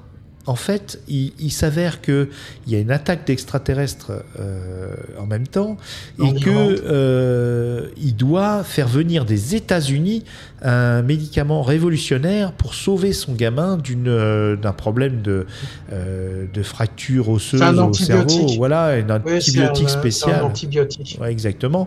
Et il met en, en- d'ailleurs, il, il fait un, un usage euh, disproportionné de, de- de- de- de- des moyens de Shadow, puisqu'il il fait partir l'équivalent d'un Concorde, donc un, un avion euh, hypersonique euh, très très perfectionné, qui appartient au Shadow, qui est piloté d'ailleurs par le gars que je n'aime pas, là, je crois. Enfin. euh, Oh, t'es euh, dur. t'es oui, dur. je suis dur, je suis méchant, mais tu, me- tu, me- tu sais que je suis, je suis une souillon. Mais en fait, Oui, euh, donc je, je disais, donc il fait partir cette, euh, ce- ce- ce- donc il fait son rôle de père. Donc il- veut pour sauver. Il y a plusieurs scènes assez déchirantes à l'hôpital où on voit la mère, euh, son nouveau conjoint qui sont là. Il leur donne l'espoir parce qu'il dit que il s'occupe de tout. Mais en attendant, il y a une attaque extraterrestre. Et justement, comme je vous disais un peu plus tôt, les extraterrestres ont passé les premières lignes de défense et ils sont à présent euh, dans l'atmosphère terrestre. Et pour euh, les retrouver, alors je vous passe les détails, hein, mais il y a, il y a- il y a une petite histoire aussi euh, de ce côté-là. Pour les retrouver, il faut, euh, on a besoin de ce fameux avion.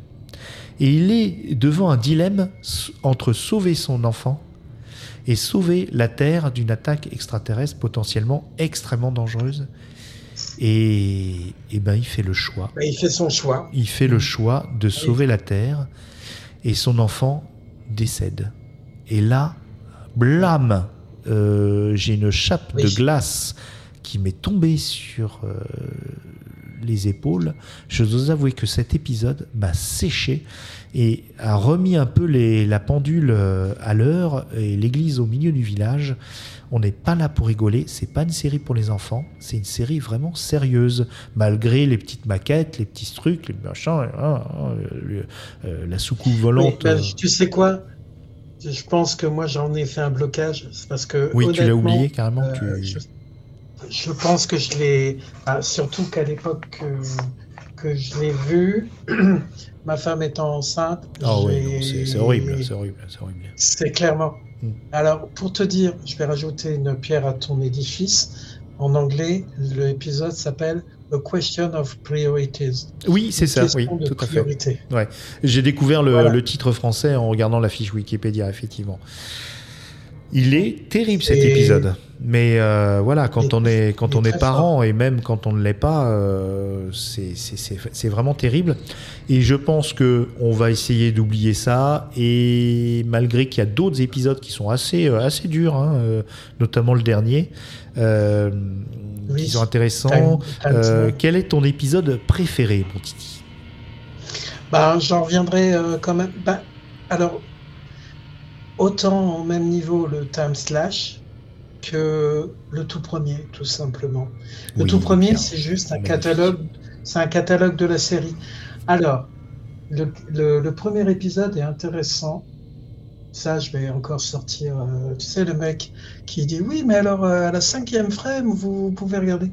En fait, c'est un épisode qui est quasiment un hommage à ce qui a été fait avant de par les Anderson, parce que au tout début, donc tu as le, les trois personnes qui se font abattre. Tu as Striker, il y a quelques années, qui a un accident de la voiture, ils se font attaquer par euh, Oui, il y a tout le, le staff, euh, même des, des ministres, hein, Oui. euh, des gens très très très Oui, haut placés, qui sont attaqués avec et leur, leur escorte et qui sont décimés. quoi. Voilà. C'est- C'est impressionnant. Donc on Et voit que les, extraterrestres n'ont n'ont aucune limite. Quoi. Ils peuvent, ils sont très bien Voilà. renseignés, ils peuvent attaquer vraiment à des endroits. Ils, ils sont, ils sont, ils sont très inquiétants ces, Voilà. ces extraterrestres. Et donc, tu, tu sais que, bah, en gros, ils, vont de- ils demandent la, la création du Shadow, etc., qui va intervenir quelques années plus tard. Mhm. Il y a l'accident, magnifique maquette de Rolls-Royce Ouais. qui se, qui se plante. Donc là, une maîtrise du, de la- du, du maquette, des maquettes, etc., effets spéciaux. mais même du- des effets spéciaux hal- hallucinants. Cut. Et qu'est-ce qu'on a? Ouais. une, euh, un, un plan juste de rinçage d'œil Oui. où tu as une, de, une des actrices de dos mini-jupe. On est dans les swinging 60s. donc Ah, en totalement. Là, vous avez, jupe- euh, vous avez le la, jupe, la jupe 70, rose, hein. la Ouais. jupe rose, voilà qui est truc. Et puis on te remet bien 1980. Oui. Et là, on te montre les, les studios, etc. On te dit bien que c'est les studios. Il y a deux choses qui sont intéressantes. La voiture, tu as une voiture à gauche avec une voiture moderne, etc. Les portes ouvertes, comme tu disais tout à l'heure, Comme des ailes. qui sont une Une qui sont quoi. une des deux voitures qui sont une des deux voitures qui sont utilisées dans le film dont tu parleras tout à l'heure. Oui, tout à un des voilà qui parce que que faisaient les Anderson Ils recyclaient. Ah, Et à juste fond. à droite, Mhm. Alors, t'as une, tu sais la fameuse voiture dont tu disais tout à l'heure. Ah oui, bah c'est une voiture du début du siècle, etc. Oui, C'est une Ford T Oui. 1917 tout à fait. qui était utilisée dans la dernière série, qui est la jaune, qui a un nom, je sais plus si elle s'appelle George ou je sais plus quoi. Et en fait, c'est la voiture qui était utilisée par un acteur. C'était une série hybride où il y avait un acteur pour certaines scènes quand il devait courir, mais sinon c'était une marionnette. Ça s'appelait The Secret Service Oui, et le, le- qui est en fait un agent secret qui appartenait au Bishop. En gros, nanana, nanana, un acronyme. Les Anderson ont des acronymes monstrueux. Donc ça, c'était euh, une truc d'organisation secrète. Oui, oui, ils pouvaient réduire les gens. Enfin bref, des trucs. Donc en oui, c'est complètement. euh, c'est de la SF. Ils ont, ils ont fait pour la SF, ils ont fait quand même des choses incroyables parce que les Anderson, on leur doit euh, des, des concepts complètement fous dans les années euh, depuis Et- les années et 60 jusqu'à on va dire aller euh, jusqu'aux années 70, fin des années 70. C'est quand même les maîtres de la SF avec Doctor Who. Mm. On n'a pas fait mieux, quoi. C'est magnifique. Après, les Américains ont pris, ont Et- pris le lead, mais euh, Et, et du coup, tu as donc cette, euh, ce petit clin d'œil que moi j'ai découvert pas tout de suite en me disant tiens pourquoi il y a une bagnole jaune etc. Et puis on la voit, mais non parce que c'était la voiture qu'ils ont récupérée d'une autre série. Bah oui, c'était un an avant. la- hein, euh, Secret Service, c'était juste Oui, un oui. an avant. Ils ont presque oui, tourné en même temps. une- hein. Oui, je crois qu'il y a eu que neuf épisodes. Ça plaisait pas parce que toujours le producteur lui a dit oui, mais là l'acteur, euh, là à un moment il utilise un, truc c'était une blague, c'est qu'en fait, quand il parlait, les gens ne le comprenaient pas parce qu'il utilisait un, type d'argot, etc. Et ils ont dit, mais, mais les, les Américains vont pas comprendre ta blague. Et Anderson lui dit, mais c'est ça la blague, c'est que personne ne le comprend quand il parle. Il a dit, non, non, ça marche pas. Donc du coup, ça a dû être arrêté au bout de neuf épisodes. L'épisode euh, 13, 13, si, je, parce que moi, je, je, je, pendant ce temps-là, je regarde la fiche Wikipédia. Il y a voilà. eu 13 épisodes et, après, et, ça a été diffusé qu'en 93 sur Série Club en France. T'imagines? Incroyable. Ouais. Euh, je, je, les ai euh, un peu regardés. C'est pas regardable. Je sais qu'il existe quelques épisodes, justement. C'est la Anderson TV sur. Euh, c'est. Voilà, le cœur n'y est plus. De toute façon, à partir d'un certain film, euh, Jerry Anderson a dit il en avait marre. Il aimait pas les, il aimait pas les marionnettes. Lui, en fait, il ah voulait bon travailler avec. Non, non. Il, il, les, les, maquettes, les marionnettes ne lui plaisaient pas. Les maquettes, ça allait. Ah, les maquettes. Et les marionnettes, au bout d'un moment, ouais. les, les, marionnettes, les marionnettes, en fait, posaient problème parce qu'une marionnette, ben, avec une marionnette, tu ne peux pas passer une porte. Tu ne peux pas courir. Ah oui, et les fils. Euh, mmh. Voilà. Même s'il avait, euh, c'est hallucinant. Tu prends les, les premières séries, euh, les, les marionnettes font limite. Tu as le, elles font peur parce qu'elles sont disproportionnées. Même dans les Thunderbirds, la tête est trop grosse. Tu regardes les dernières séries, à savoir Captain Scarlet, euh, Joe 90, Joe 90, faudrait qu'on en parle un jour, et Secret Service, euh, elles sont, euh, comment dire, comment dire, accurate, c'est-à-dire que en gros, elles sont correctes de façon anatomique.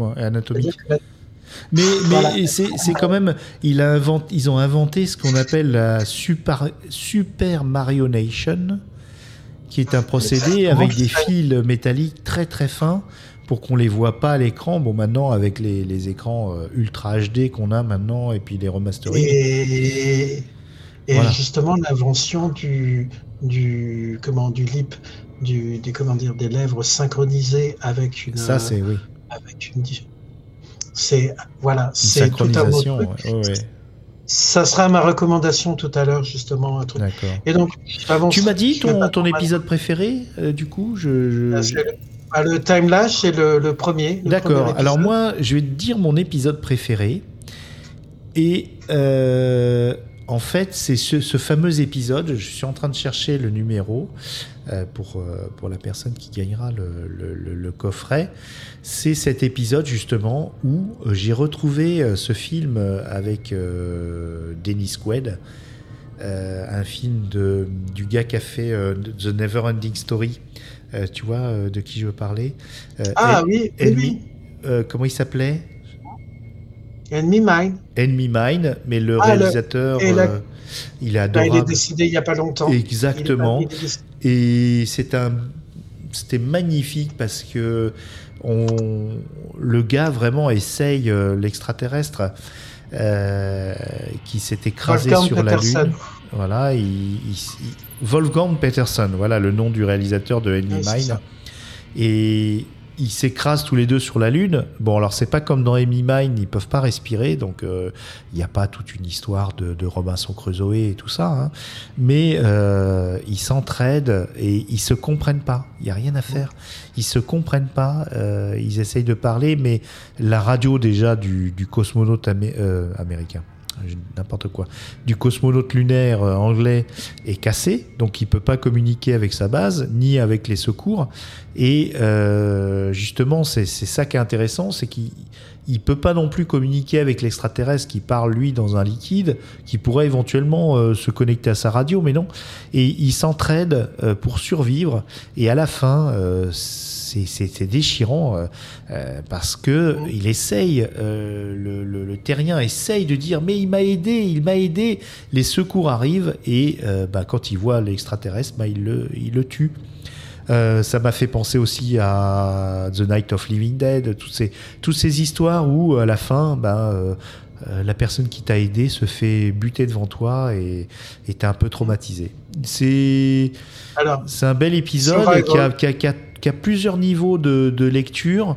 Euh, je sais plus si c'est pas cet épisode où euh, Survival. Ouais, Survival. survival, où on propose euh, le commandement de la base à un des, des astronautes qui est noir. Et justement, il, il est, il, est- il se demande s'il doit accepter euh, parce qu'il est le dernier en lice. Et euh, on lui dit non, non, c'est pas parce que vous êtes noir, c'est juste. Voilà, euh, il n'y a plus de ce genre de Bah, problème. pour l'époque, oui. Ouais, pour l'époque, ils disent oui, mais alors pour l'époque, ils se situent dans le futur et ils se situaient en, dans les années 80. Ils disaient mais attendez, euh, il n'y a plus de problème de ségrégation. euh. Et le gars d'ici, non, mais c'est parce que vous êtes aveugle. Non. On est en 1980, je suis officier euh, euh, haut gradé sur la Lune, du Shadow, mais il existe encore de la ségrégation. On n'en entendra plus trop parler dans la série, mais c'était quand même important de, de le dire. Un de ceux, un de ceux qui a été laissé euh, sur le côté Ah bon? dans la deuxième truc.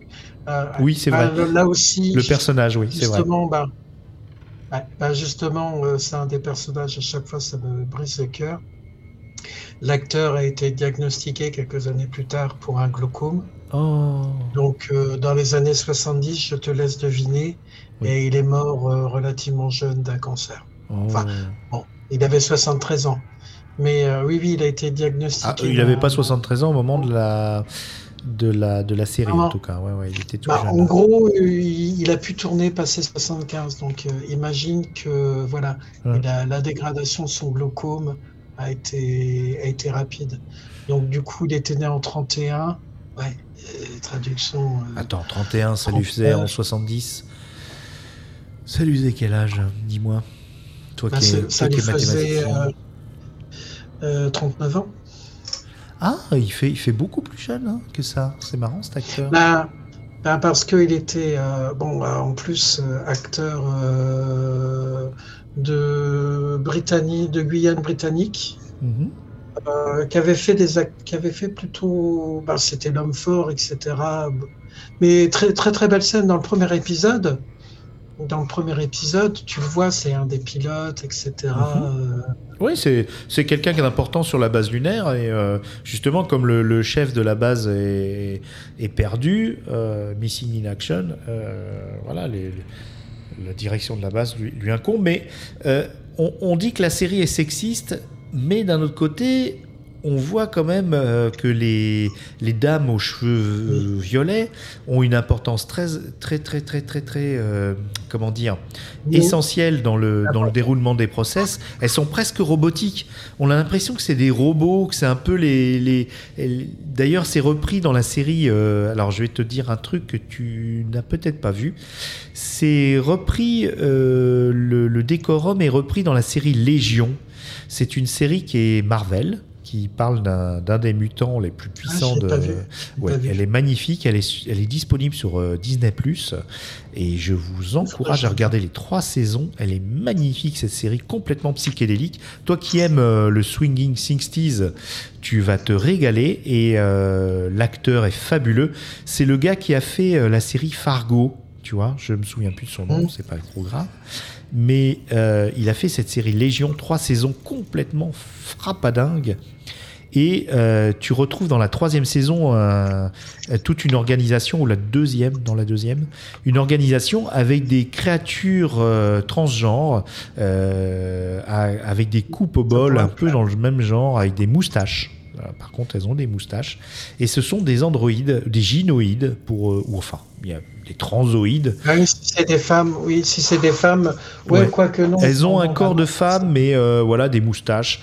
Après, Oui. euh, voilà, Ah, elles sont non genrées. Elles sont non genrées. elles sont Et voilà, et, et ces créatures de la Lune des années 70, eh, elles ont quand même une importance très, très, très, très.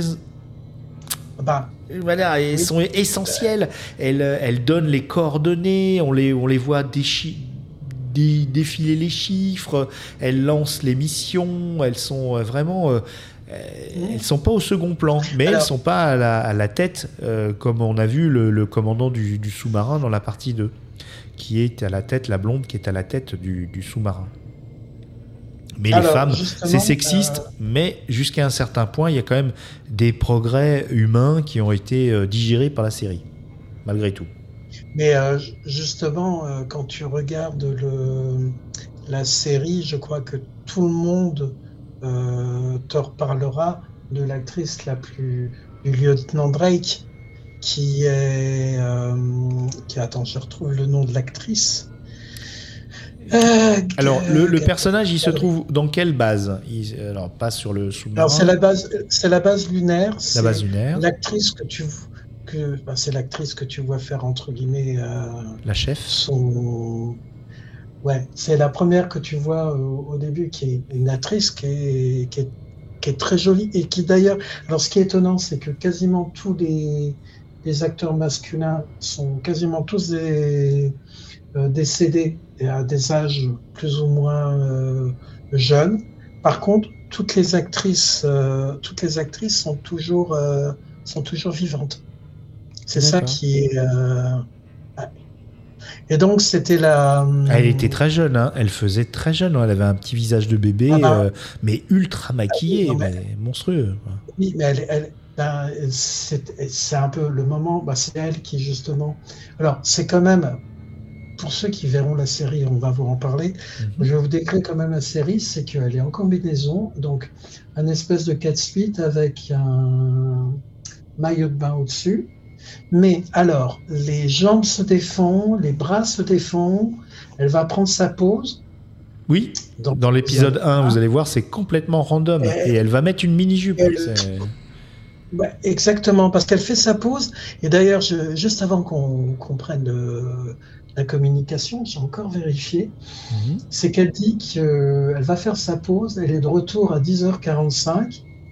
Sauf que à 10h45, c'est l'autre qui lance la, la truc, elle est parvenue. Il y a une erreur de continuité. euh, Oui, oh bon, ça c'est des détails, t'inquiète pas. Va, va pas nous, Non, va mais- pas nous perdre là-dedans. c'est vrai que on, faut, faut pas qu'on rentre trop dans le détail. mais C'est une actrice qui qui. les actrices, toutes- qui, qui, elles sont toutes magnifiques. Euh, toutes les, Mais je trouve que le maquillage ne leur rend pas honneur. hein. Euh, honnêtement, euh, avec un regard de quelqu'un de, de 2023, euh, c'est peut-être même idiot. temps, Mais en même temps, si tu, tu vois bien, c'est les nanas indispensables Oui, pour le bon Totalement. fonctionnement du Shadow. Mm. Et c'est un peu repris dans la série de la série précédente qui était le Captain Scarlet, parce que les les pilotes d'avion qui faisaient le gros du boulot, qu'ils appelaient les, les anges, en fait, qui volaient euh, sur le porte-avions volant, etc., qui était super importante, etc. C'était toutes des femmes, aucun pilote. Du... Donc, tu sais, dans Captain Scarlet, tu as le Captain Rouge, le Captain Bleu, le Captain Vert, Mhm.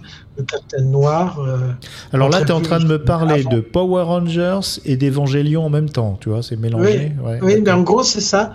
Mais en, en gros, non, non, mais la, la série de Captain Scarlet, en gros, les femmes avaient d'importance, c'est important. Tous les pilotes de chasse, c'était que des femmes. J'ai l'impression qu'il a, il a repris ça. Par contre, il y a un truc qui est hallucinant, c'est que les actrices, parfois, tu les vois, elles viennent en visite sur Terre. Tu sais, quand il y a les roulements Oui. de trucs, Mhm. sauf qu'elles elles portent pas les perruques.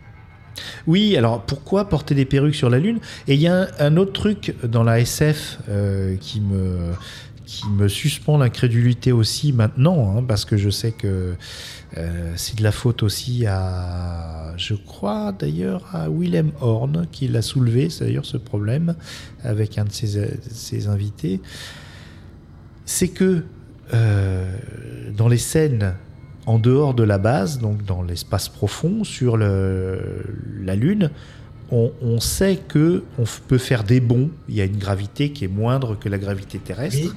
Par contre, dès qu'on est dans la base, eh ben, tout le monde marche comme si on était en gravité terrestre. Alors que les technologies pour recréer ça sont pas du tout maîtrisées ou même euh, exprimées à l'écran ou expliquées aux téléspectateurs.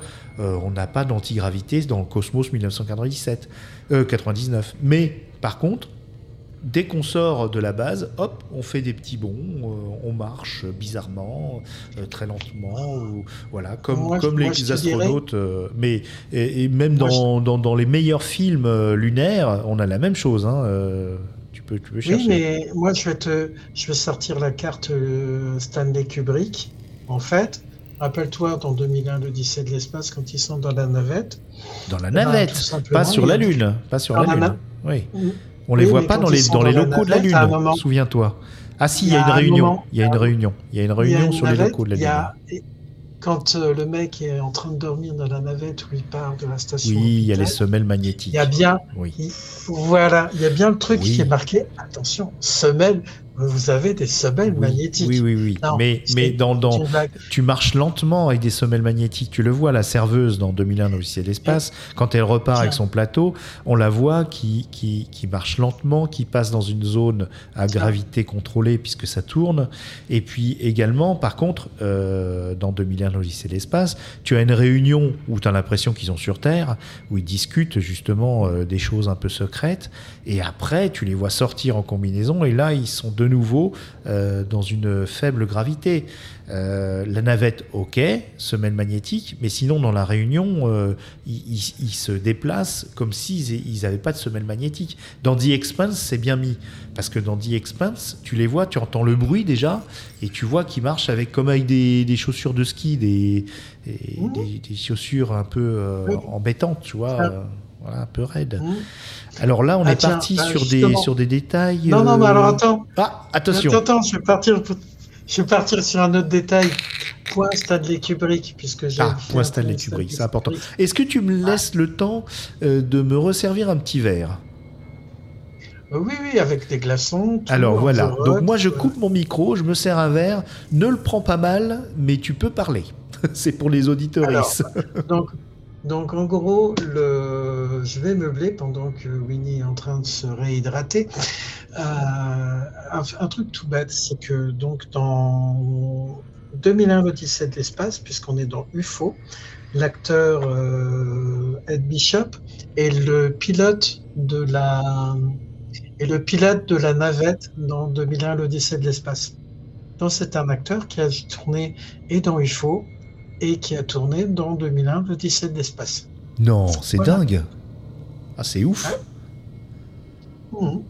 Et accessoirement dans un film qui t'a fait dormir. Alors, est-ce que, est-ce que t'ai tu penses conseillé- on que a parlé conseillé. on- Oui, on a. Non, c'est pas qui m'a fait dormir. Euh, on a parlé de notre Ah épisode préféré. On a parlé de notre épisode qui nous a un peu traumatisé. On a parlé de, de tas de choses et tout. Effectivement, euh, dans la carrière des Anderson, qu'on va pas détailler, peut-être qu'on la détaillera plus avec Cosmos 1999, mais on en a quand même pas mal parlé. Il y a eu un long métrage. Euh, donc que tu m'as conseillé et tu as bien fait parce que ça a Oui, réveillé, désolé, ça a réveillé les choses. Non, non, non, non.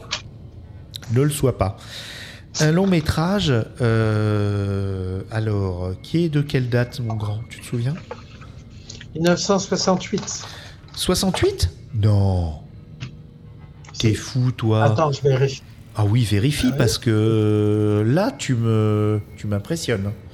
Ah oui, oui, oui. C'était oui. avant UFO, donc bon, ça explique Attends, quand même pas mal euh, de choses.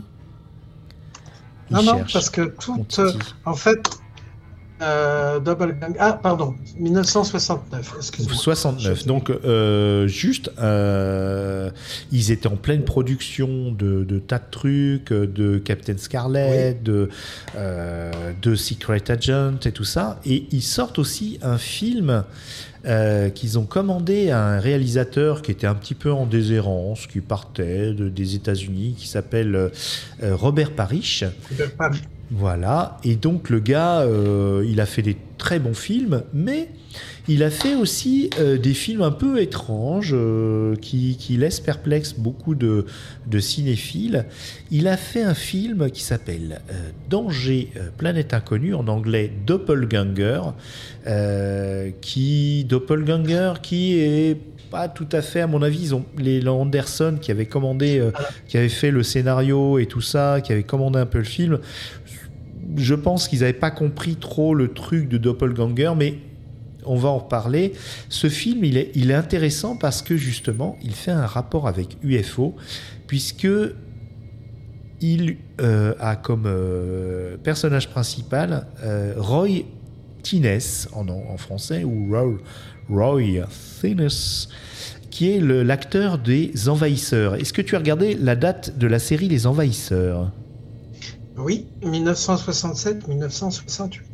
D'accord. Donc Roy Tines était donc euh, sur la pente ascendante avec ce, rôle dans euh, Les Envahisseurs, qui a été une série incroyable, qui a marqué notre jeunesse, euh, qui a été très très diffusée en France. Donc il parlait de, qui montrait des soucoupes volantes, euh, euh, tout un, un côté complotiste avec euh, des, des gens qui remplaçaient, euh, voilà, les, oui, c'était sous-entendu les communistes. Et donc la seule façon qu'on avait de reconnaître ces extraterrestres, c'est que ils avaient, en copiant les humains, juste une tare, c'est que leurs petits doigts étaient rigides et qu'ils arrivaient à regarder en face le soleil sans avoir besoin de lunettes de soleil. Donc on les reconnaissait comme ça et ils avaient infiltré euh, profondément. C'est la série qui a, qui a vraiment influencé X-Files, qui a influencé énormément de choses, qui a influencé, euh, voilà, euh, le- le- et, et cette série avait pour, pour, pour vedette Roy Tines, qui disait ils sont déjà là, euh, euh, qui euh, voilà, je vous mettrai à la fin de l'épisode la bande annonce et le générique de, de cette série. Euh, donc Danger Planète Inconnue. Doppelganger, avec Roy Tines, qui est très beau. hein. Alors il est très beau. Euh, Ah, ça- c'est un bel homme. hein. ah, c'est un bel homme. Euh, Ouais. Le truc, c'est que ce film m'a traumatisé quand j'étais jeune. Parce que je l'ai vu probablement dans, dans le cadre de l'émission L'avenir du futur. J'ai pas vérifié, mais je, je- je suis à peu près sûr que je l'ai vu là-dedans. C'est un film qui est très malaisant, un peu comme UFO, qui vraiment euh, est très à l'os.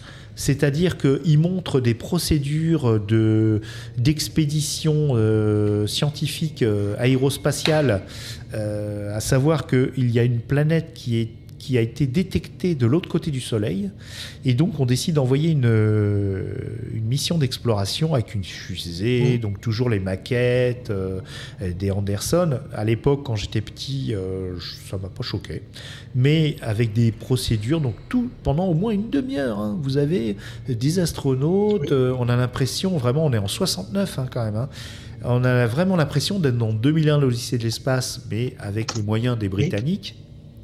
Euh, mais encore plus euh, réaliste parce que ça se place dans un contexte futuriste, effectivement, on recycle beaucoup de choses futuristes, hein, on a l'impression d'être en 2000, euh, 2010 ou 2020, mais avec des procédures très actuelles de, de lancement de fusées, euh, avec des Mm. comptes à rebours euh, très longs, des checkings et tout ça, et très peu de dialogue.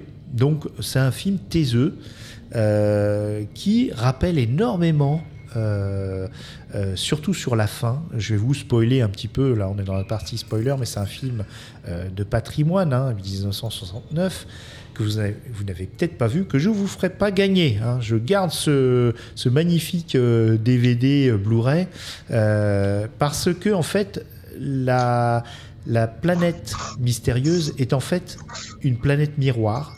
C'est-à-dire c'est nous, mais en miroir. Donc nous avons notre euh, astronaute qui s'écrase sur cette planète, qui croit être sur une planète, euh, on nous le fait croire d'ailleurs, euh, étrangère avec des extraterrestres, mais en fait il s'aperçoit que il est, alors il est interrogé, il est Personne ne veut le croire. Au bout d'un moment, on finit par le croire. Il essaye de retourner sur sa planète d'origine, euh, qui voilà, mais il n'y arrive pas et c'est tragique. Donc là, c'est vraiment un film très sombre où on voit le personnage principal mourir. Et surtout, Oui. ce qui a fait rire, euh, tu vois, tu parlais de l'anecdote avec ta femme, mais quand on a regardé le film, on a bien rigolé parce qu'on s'est aperçu que Roy Tines était sacrément monté. Euh, Il y a des gros plans sur euh, un coup il porte à gauche, un coup il porte à droite, mais il était. euh, alors, je, je pense que c'est pas Oui, un effet mais- spécial. C'était un sacré costaud. il avait, Oui. il était bien Sauf- emmerdé quand avec son, son engin entre les jambes. qu'il y a, alors, il y a, il y a trois trucs dedans. C'est que quand il revient, Oui. il faut pas oublier une chose, c'est qu'il a un purée de PTSD parce que son copilote est mort. Oui, Il se retrouve avec sa femme. Il est devenu, il- comme il a un PTSD, un bah, syndrome post-traumatique. hein. Oui, pardon. Oui, un post. euh, euh, donc, Syndrome euh, post-traumatique, ouais. Survivant. Donc en fait, ben, il ne peut plus avec sa femme. Il peut pas. Puis, il oui, il est, il est impuissant et surtout, bah, c'est normal puisqu'il est pas chez lui, c'est pas sa femme, c'est une Oui. réplique de sa femme inversée et euh, Voilà. il se fait chasser du, du domicile conjugal euh, à forte. Mais c'est avant qu'il réalise effectivement que euh, il est, il n'est pas à sa place et, et ce film quand j'étais gosse m'a m'a Moi aussi, traumatisé. Toi aussi? Ah ben, bah, devine, devine où je l'ai vu. Alors Sur là, par RTL. contre, c'est RTL. Et RTL l'avait et l'a fait tourner en boucle. Et il Oui. y, a, y a une scène qui, c'est vrai, qui est géniale, c'est qu'il rentre chez lui et puis euh, deux portes. Et tu le vois tout d'un coup qui prend une porte d'un côté, il regarde, il referme la porte, il va de l'autre côté. Puis il dit à sa femme, mais quand je suis parti, pourquoi t'as inversé les pièces? Elle lui dit, mais non, les pièces ont toujours été comme ça. Mhm.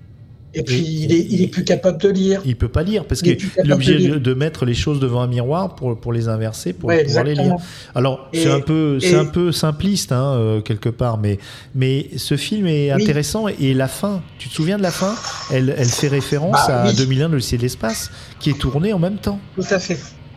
puisque Oui, on voit un personnage euh, âgé euh, Qu'on voit au début, qu'on voit au début, c'est un personnage qui est le chef de, des projets Glauque.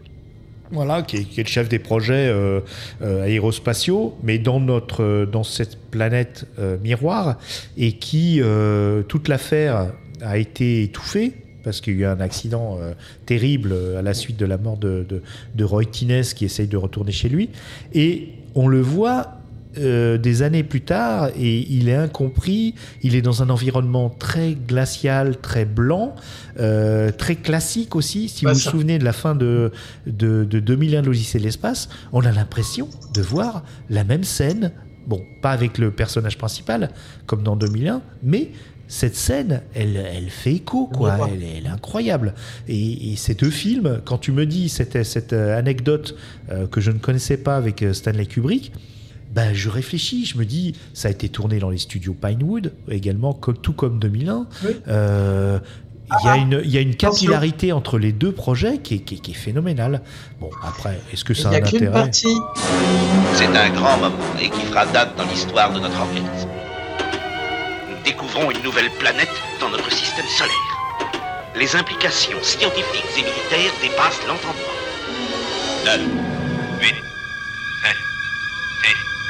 5, 4, 3, 2, 1, allumage.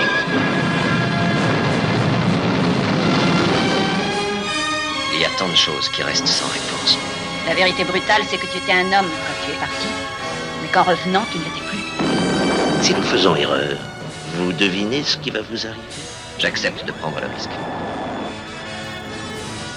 Il n'y a qu'une partie de UFO qui a été tournée à Pinewood. N'oublie pas qu'il y a eu le, le truc. Il y a une première partie qui a été tournée dans les premiers locaux. Mhm. Les locaux ont fermé. Ça a été transféré à Pinewood. D'ailleurs, il y, a- il y a un épisode qui est, qui est marrant parce que il brise le quatrième mur où euh, il y a Oui. un artefact extraterrestre qui, fait délirer tout le monde et qui fait croire que euh, la- la- la- la- l'action du, de- de- du Shadow se déroule dans, une, euh, dans un tournage. Donc euh, ça a été repris Oui. dans d'autres séries maintenant, euh, même Stargate, hein, Oui. dans des tas de séries, ou euh, même Supernatural, où, euh, où on brise le quatrième mur et on fait croire que euh, tout n'est- qu'une histoire de, de tournage. Et même dans Buffy, à un moment, dans Buffy, elle croit qu'elle est dans une, dans une fiction qui, qui- qui est en tournage. Marvel, Marvel, Marvel a fait ça récemment avec Moon Knight. D'ailleurs, Avec She- She-Hulk, tu veux dire? Non, euh, oui, She-Hulk et. Moon Knight aussi. Ah, Moon Knight, j'ai pas regardé. Ou, J'avouerai euh, qu'au bout du premier épisode, euh, Oui, je suis parti ailleurs. Je, je dois Oh, non, non, Marvel, Marvel, je, commence à, à, à saturer. Mais, je euh, crois que les Gardiens de la Galaxie 3, oui. je vais me forcer à pas aller le voir, hein, honnêtement, parce que là, j'en peux plus. Je sais pas pour pas de souci. Euh, pour en revenir à ton épisode justement qui casse le quatrième mur, tu Mhm. vois Sylvia, tu vois Sylvia Anderson dedans. Oui, oui, oui. Ils, mettent tous les caméos. euh, Il y a elle est la script. euh, je pense que que que que, que Jerry y est aussi. Hein, J'ai pas fait gaffe, mais. euh, Tu vois, moi, quand j'ai vu euh, Double Ganger, donc euh, Voyage, Danger planète inconnue. Far Side, Ouais. ouais, et également appelé Journey to the Far Side of the Sun. Ouais. Comme j'étais jeune, c'est pas tellement le type dans sa chaise roulante face au miroir de toute la fin de la scène. Moi, quand j'étais gamin, ce qui m'a le plus euh, fait mal au cœur, c'est que l'accident de À la mort de, de, ouais, Du protagoniste. de. Roy Tines, ouais, c'est que tu sais, il essaie de rentrer. Donc ils ont reconstruit une navette pour parce que son vaisseau est resté en orbite. On lui dit bon ok, t'es gentil. Oui, il y a un vaisseau mère qui, qui est en Remonte. orbite, ouais. Voilà, regagne le vaisseau mère. Il regagne le vaisseau mère. Et c'est toujours la question dans le film du euh, est-ce que les polarités sont euh, comment dire Est-ce que les polarités doivent être inversées? Il rentre le truc dedans. Visiblement, il y a un problème, il y a un courju. Le vaisseau tombe en carafe et tout le vaisseau s'écrase. Donc, Tines, avec l'énorme vaisseau, se tue. Mais là, on est sur, allez, facilement 5 minutes Mhm. juste de maquette. Oui. Et Et je me d'explosion. rappellerai. Mm.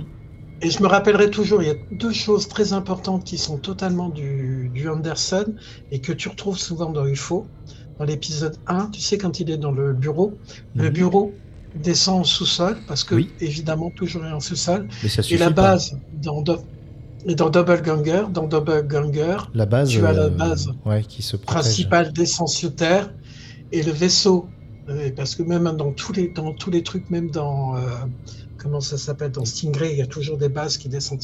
Mais là, donc la base se met sous terre et en fait, le vaisseau se plante et tu, tu reconnais, elle rase sa maison à lui.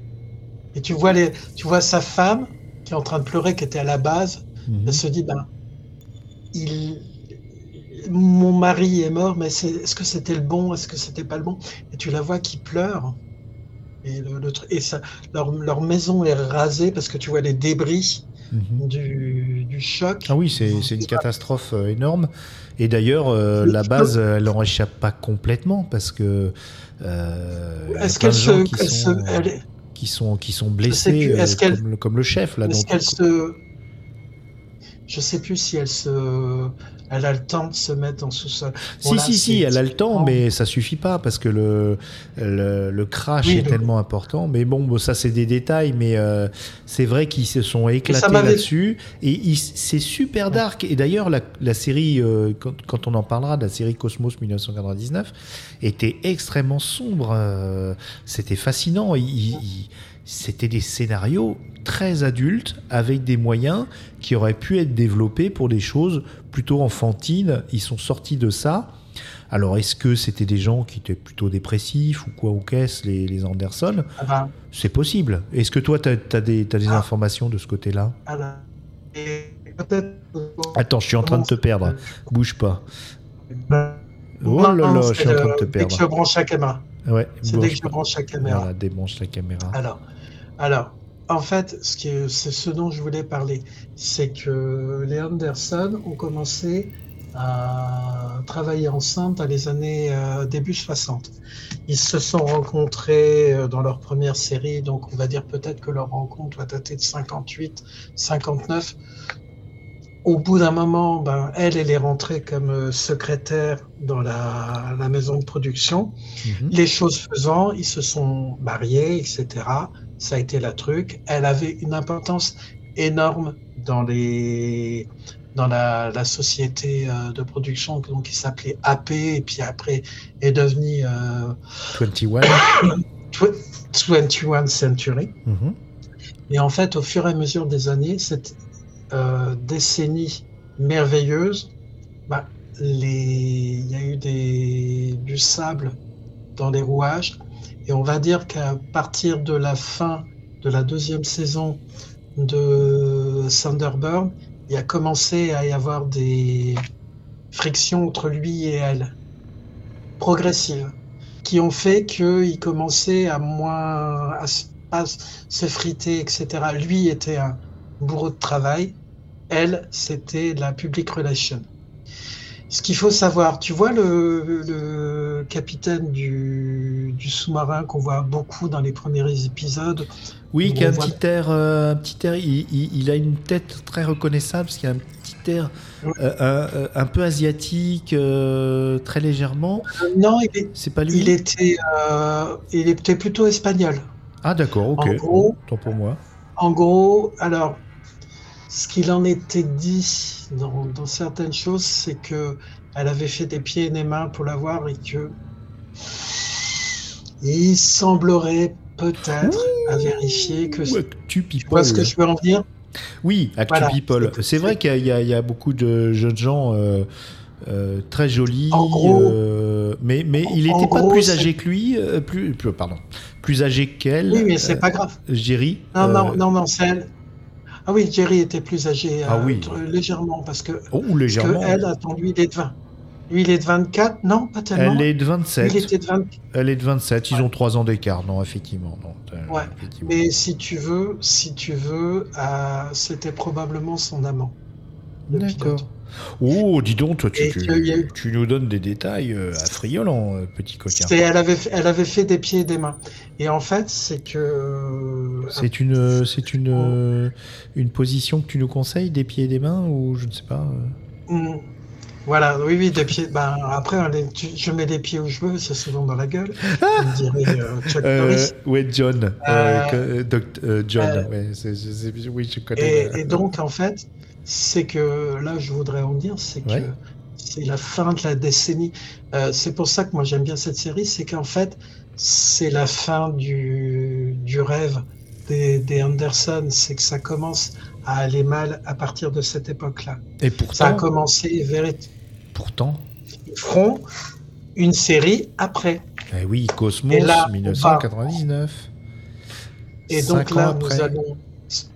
Oui, mais nous allons. On va faire la liaison. C'est que pourquoi Cosmos 1999 Oui, existe pourquoi Et c'est là que je dis.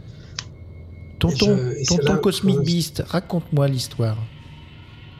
Eh ben, en fait, c'est que tout à l'heure, depuis tout à l'heure, je te dis que Mhm. UFO est une série qui est malade. C'est Mhm. que c'est une série qui a bien, voire très bien fonctionné. Ah oui, en termes d'audience, euh, aux États-Unis aussi, ça a bien fonctionné?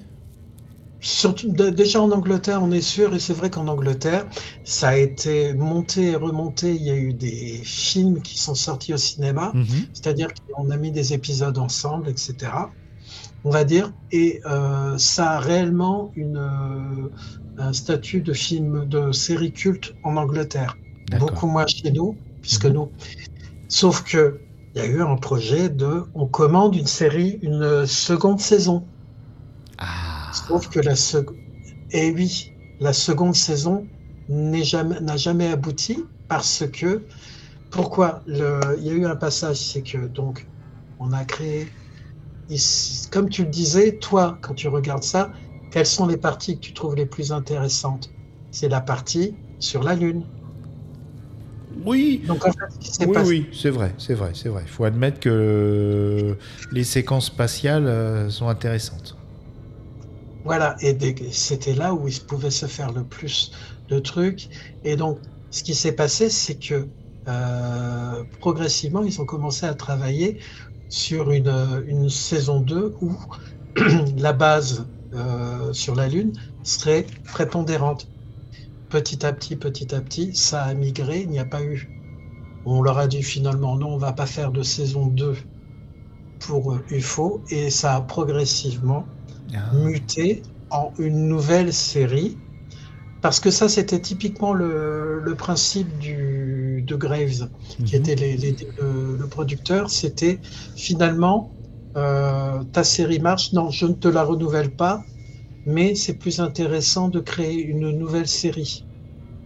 Parce que ça fait quelque chose de neuf à vendre aux États-Unis, parce que évidemment, en Angleterre, c'est des chaînes Bon, il y avait, euh, là, ça passait sur une chaîne plus ou moins privée, et t'as la BBC, etc. Tandis qu'en Angleterre, en- aux États-Unis, t'as le principe de la syndication. Mhm. La syndication, c'est que tu vends à plein de petites De petites euh, chaînes chaînes locales. Mhm.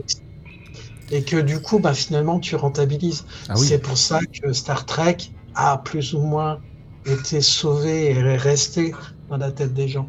Et donc cette série, ben, elle a migré pour devenir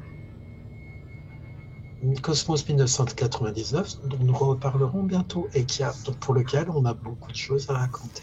Mais Voilà. il y a eu Tu quand vois- même entre, entre temps, parce que euh, entre 70 et 75, il y a eu euh, une série euh, de, de- de- de- qui s'appelait Poigne de fer et séduction en France. The Oui. Protectors. Euh, et donc, cette série, il y avait un peu moins de, de gadgets. euh, C'était un petit peu dans Il le y en avait pas euh, oui, il n'y en avait pas du tout. C'était plutôt les agences très spéciaux. C'était un peu Man for Uncle. C'était cette série. Donc, ils se sont un peu reposés, mais ils avaient gardé ce, Alors. ce projet. Ouais, non, mais. Ah, je suis impatient de parler de Cosmos 1999, mais il faut, il faut, il faut se, Alors. se canaliser, mon grand. Oui, alors justement, justement, je vais te parler de cette série au milieu. C'est que cette série qui, a, qui est sortie, euh, c'était un travail de commande parce qu'il fallait bien manger Eh et qui s'est très très mal passé parce que Jerry Anderson avait énormément de mauvais euh, rapports avec euh, Robert Vau- euh, oui, l'acteur Robert Vaughan. Ouais. Mais Très très très très compliqué ce moment de. Il était de- très beau, par contre. en hein. fait, Moi, j'aimais beaucoup. j'aimais Oui, oui, bah, le- euh, C'est le- Napoléon Solo dans Les Agents très spéciaux. euh, il a joué ça dans, s'est dans, très mal passé. dans l'agence Tourisque. euh, Et- Ouais. Euh, non, euh, mais l'agence touriste Oui, Ah il joue le oui. général Hunt Stockwell, le méchant là de l'agence Tourisque. Ah, donc il y a eu 52 épisodes et Ouais, euh, c'est beaucoup, de- hein. de- comment dire voilà quand tu tu t'aperçois en fait c'est que ça s'est passé très très très très très très mal. C'est dommage parce que dans, dans, dans les agences très spéciaux, il était fantastique. hein. Euh, Napoléon Solo. euh, oui ouais. bah si je me trompe pas il y a comment dire que tu le vois et moi il est- pour moi il restera celui des des sept mercenaires qui est le Oui. personnage le plus intéressant et Mhm. puis également quel autre film Les dix dont on commandements. va parler bientôt? Non, je pensais pas celui-là. Non, Non, il est mineur, il a, un- été, il a été coupé au montage, c'est pour ça que je te taquine. Non, non, non, les non, mais mercenaires, pas mais il a joué surtout Ah, dans les mercenaires de l'espace, dont on parlera bientôt. Non, Non? Voilà. Tu veux pas parler des mercenaires de pas- l'espace? Battle Beyond the Stars? Non, Le premier film de James la Cameron? version. voilà, c'est celui-là que je voulais parler. Ah non, mais je te rappelle, on n'est pas un peu. N'est et qu'est-ce que j'ai aimé ce euh, film. Intellectuel. Ouais, non, mais j'ai Ah, adoré ce film. Adoré ce. Il pique. Mais il est pas mal. Ah non, Donc, il, pique, que- oui, il pique, mais il piquait déjà à l'époque. Et moi, je, je, je, je, je n'oublierai jamais parce que euh, ce film, je suis rentré dans la salle et en fait, euh, je sais pas pourquoi, on nous faisait rentrer dans la salle euh, avant la fin du film. Donc, je suis rentré dans la salle, j'ai vu la fin du film et je suis resté dans la salle pour revoir le film parce que, parce que n'importe quoi. C'est sur les Champs-Élysées à Paris, n'importe quoi. Mais les, les gens, ils en avaient rien à foutre de ce film. Mais c'est un film de, de, de la New World Pictures euh, de Roger Corman. Et il me semble, je dis peut-être des bêtises, mais il me semble que c'est le premier film de, de James Cameron. Mais il faut que je, Euh, faut que je me renseigne. En tant hein. que. Euh, Alors, tu sais, si bien sûr, trompe euh, tu sais, il était en deuxième équipe ou un machin truc comme ça, puis au final, Oui, c'est lui qui a tout fait, quoi. Mais euh, Bah, il faut que je me renseigne. le- faut que je me renseigne. Je me dis. Non, Ah bah, non, non, c'est ça. C'était bien euh, le premier film de James Cameron, euh, qui Oui. était chef décorateur, Oui. mais au final, euh, il a tout fait, quoi.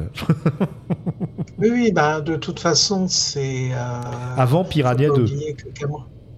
Oui, bah, Cameron était euh, quelqu'un de l'écurie Corman. Tout à fait. C'est là qu'il a tout appris. D'ailleurs, faudra, faudra qu'on se fasse des Corman. Je pense que.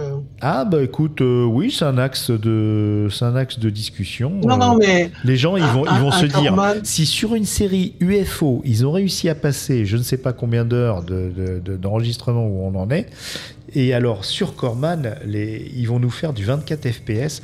Oui, parce que ça fait 1h55 qu'on a commencé, mon grand coco.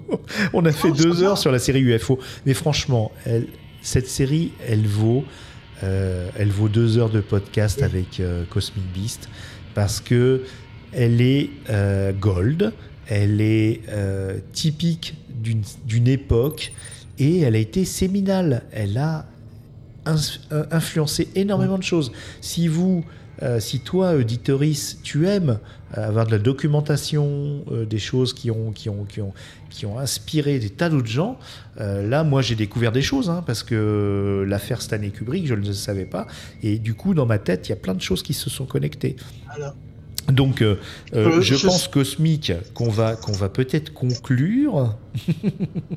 alors, je vais, je vais quand même, Il je sollicite pas. de ta haute la- l'autorisation de donner des, de quoi lire.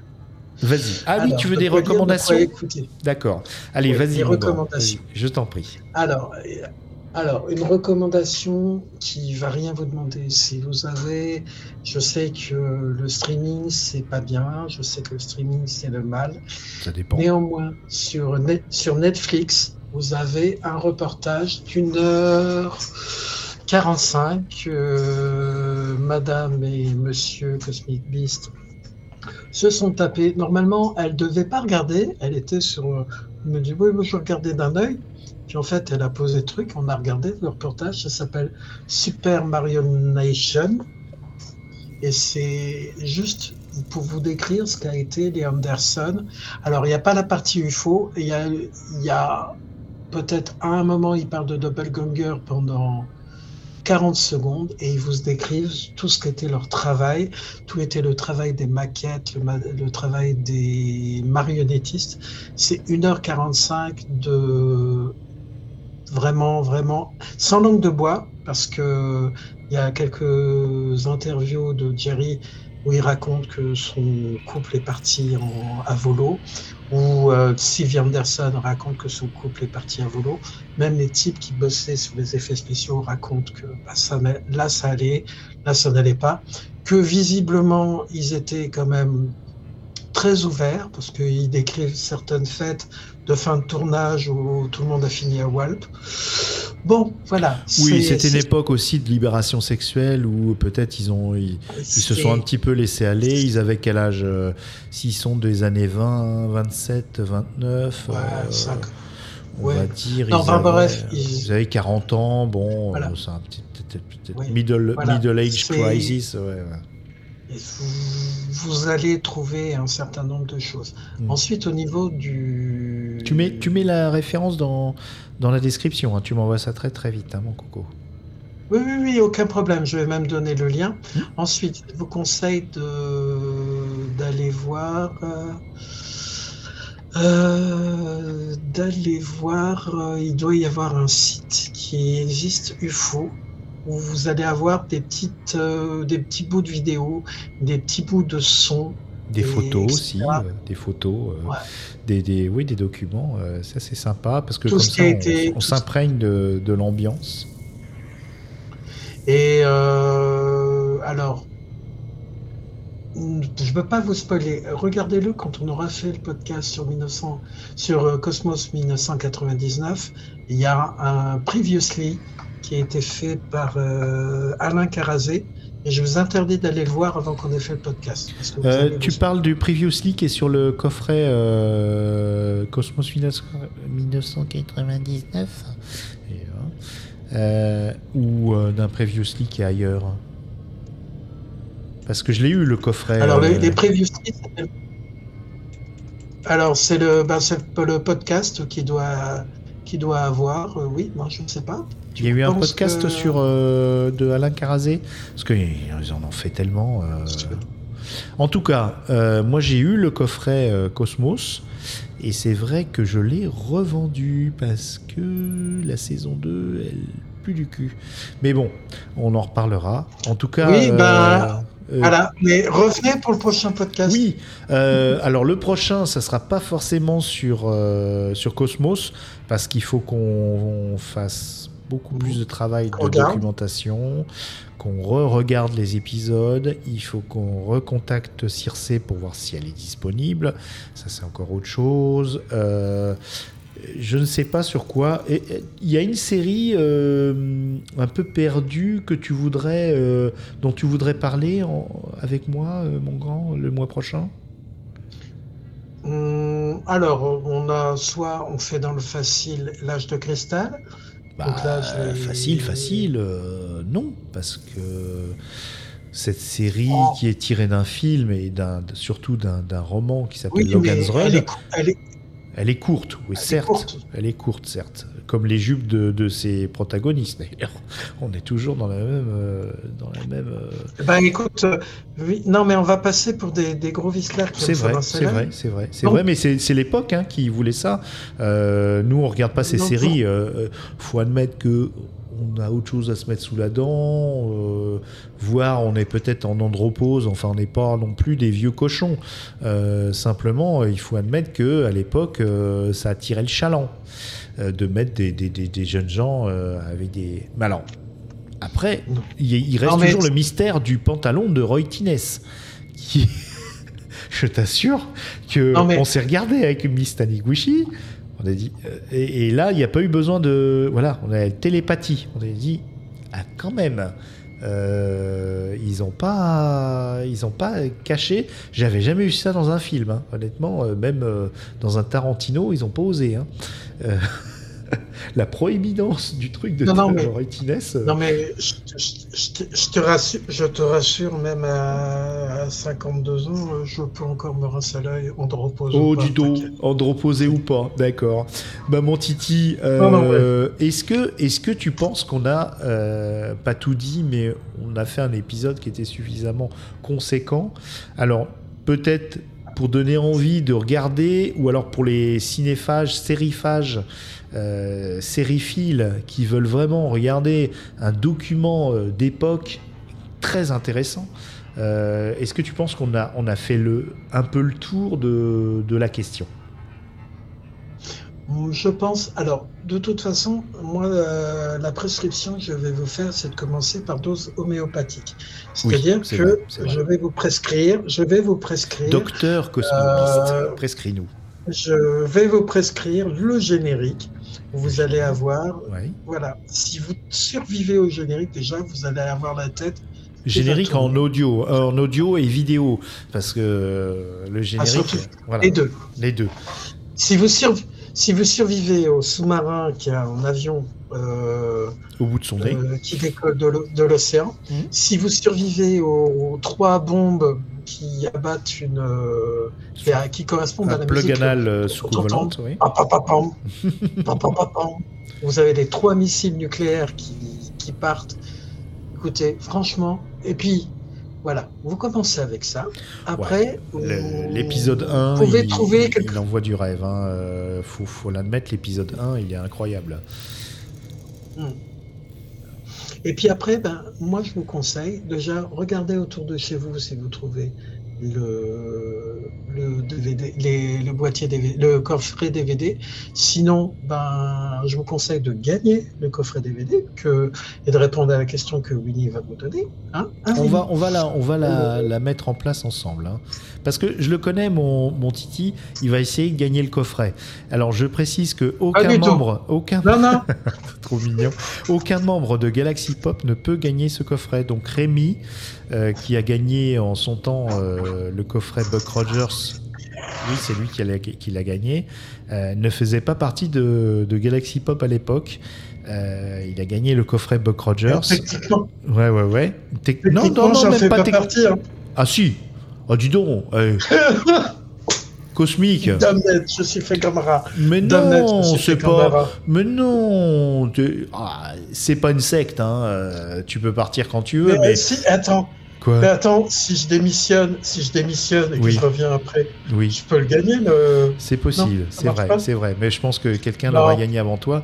Euh, en tout cas, on va, on va trouver une question euh, pour nos auditorices et euh, une question dure parce que c'est un épisode de plus de deux heures et il va falloir écouter pour pouvoir gagner ce coffret.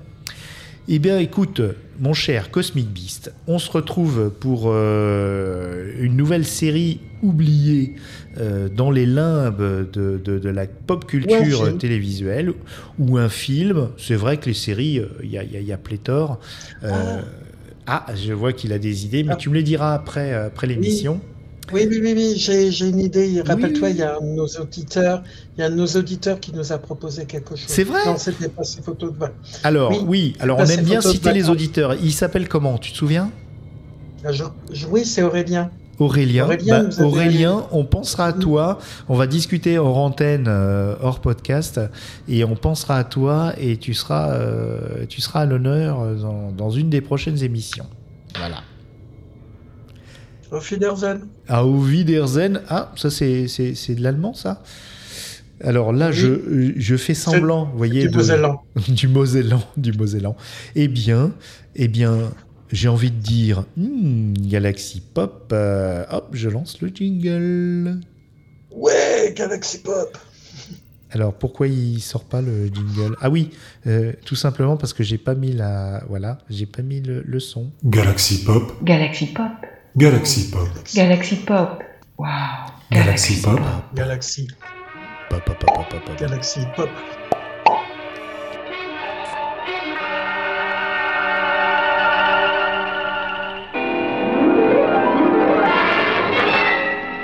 Les Envahisseurs.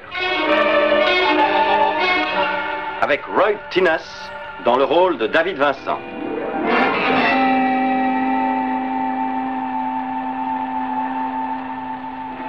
Les Envahisseurs, des êtres inconnus venus d'une planète en train de mourir. Leur destination, la Terre. Leur dessein, en faire leur univers. David Vincent les a vus. Pour lui, tout a commencé au cours d'une nuit passée sur une route perdue dans une lointaine campagne, à la recherche d'un raccourci qu'il ne trouva jamais.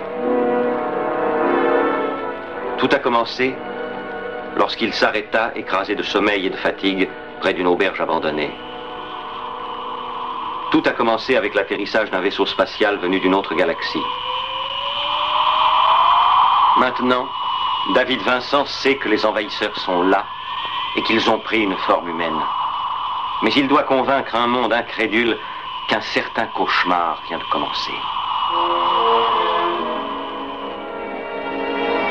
Edward Andrews, Lynn McCarthy et Suzanne Pléchette seront les autres interprètes de l'épisode d'aujourd'hui, La mutation.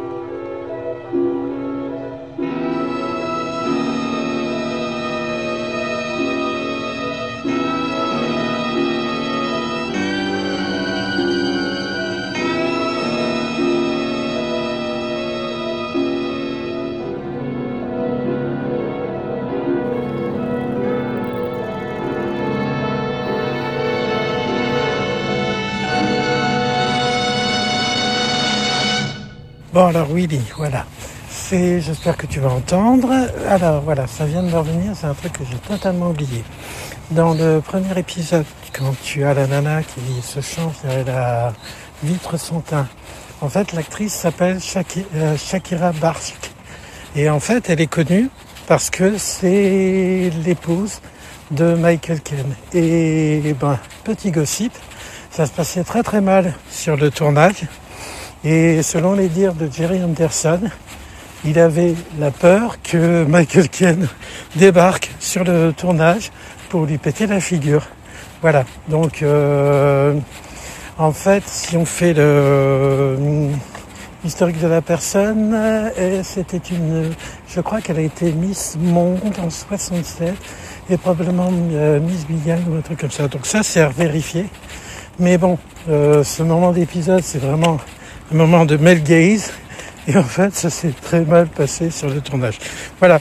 Alors, je ne sais pas si tu peux le rajouter en bonus ou si tu veux qu'on le rajoute euh, pour la question. Donc, un petit moment gossip avec euh, Michael Caine. euh, assez, assez croustillant. D'ailleurs, pour la petite histoire, en fait, Michael Caine est tombé totalement obsédé de cette nana suite à une publicité. Il l'a trouvé magnifique. Il n'a eu que de cesse de la retrouver. Pour euh, la petite histoire, ils se sont mariés ensemble en 73 et ils sont toujours mariés. Voilà. Et euh, pour la petite histoire, donc elle était née en 47, donc elle devait avoir 23 ans. Voilà.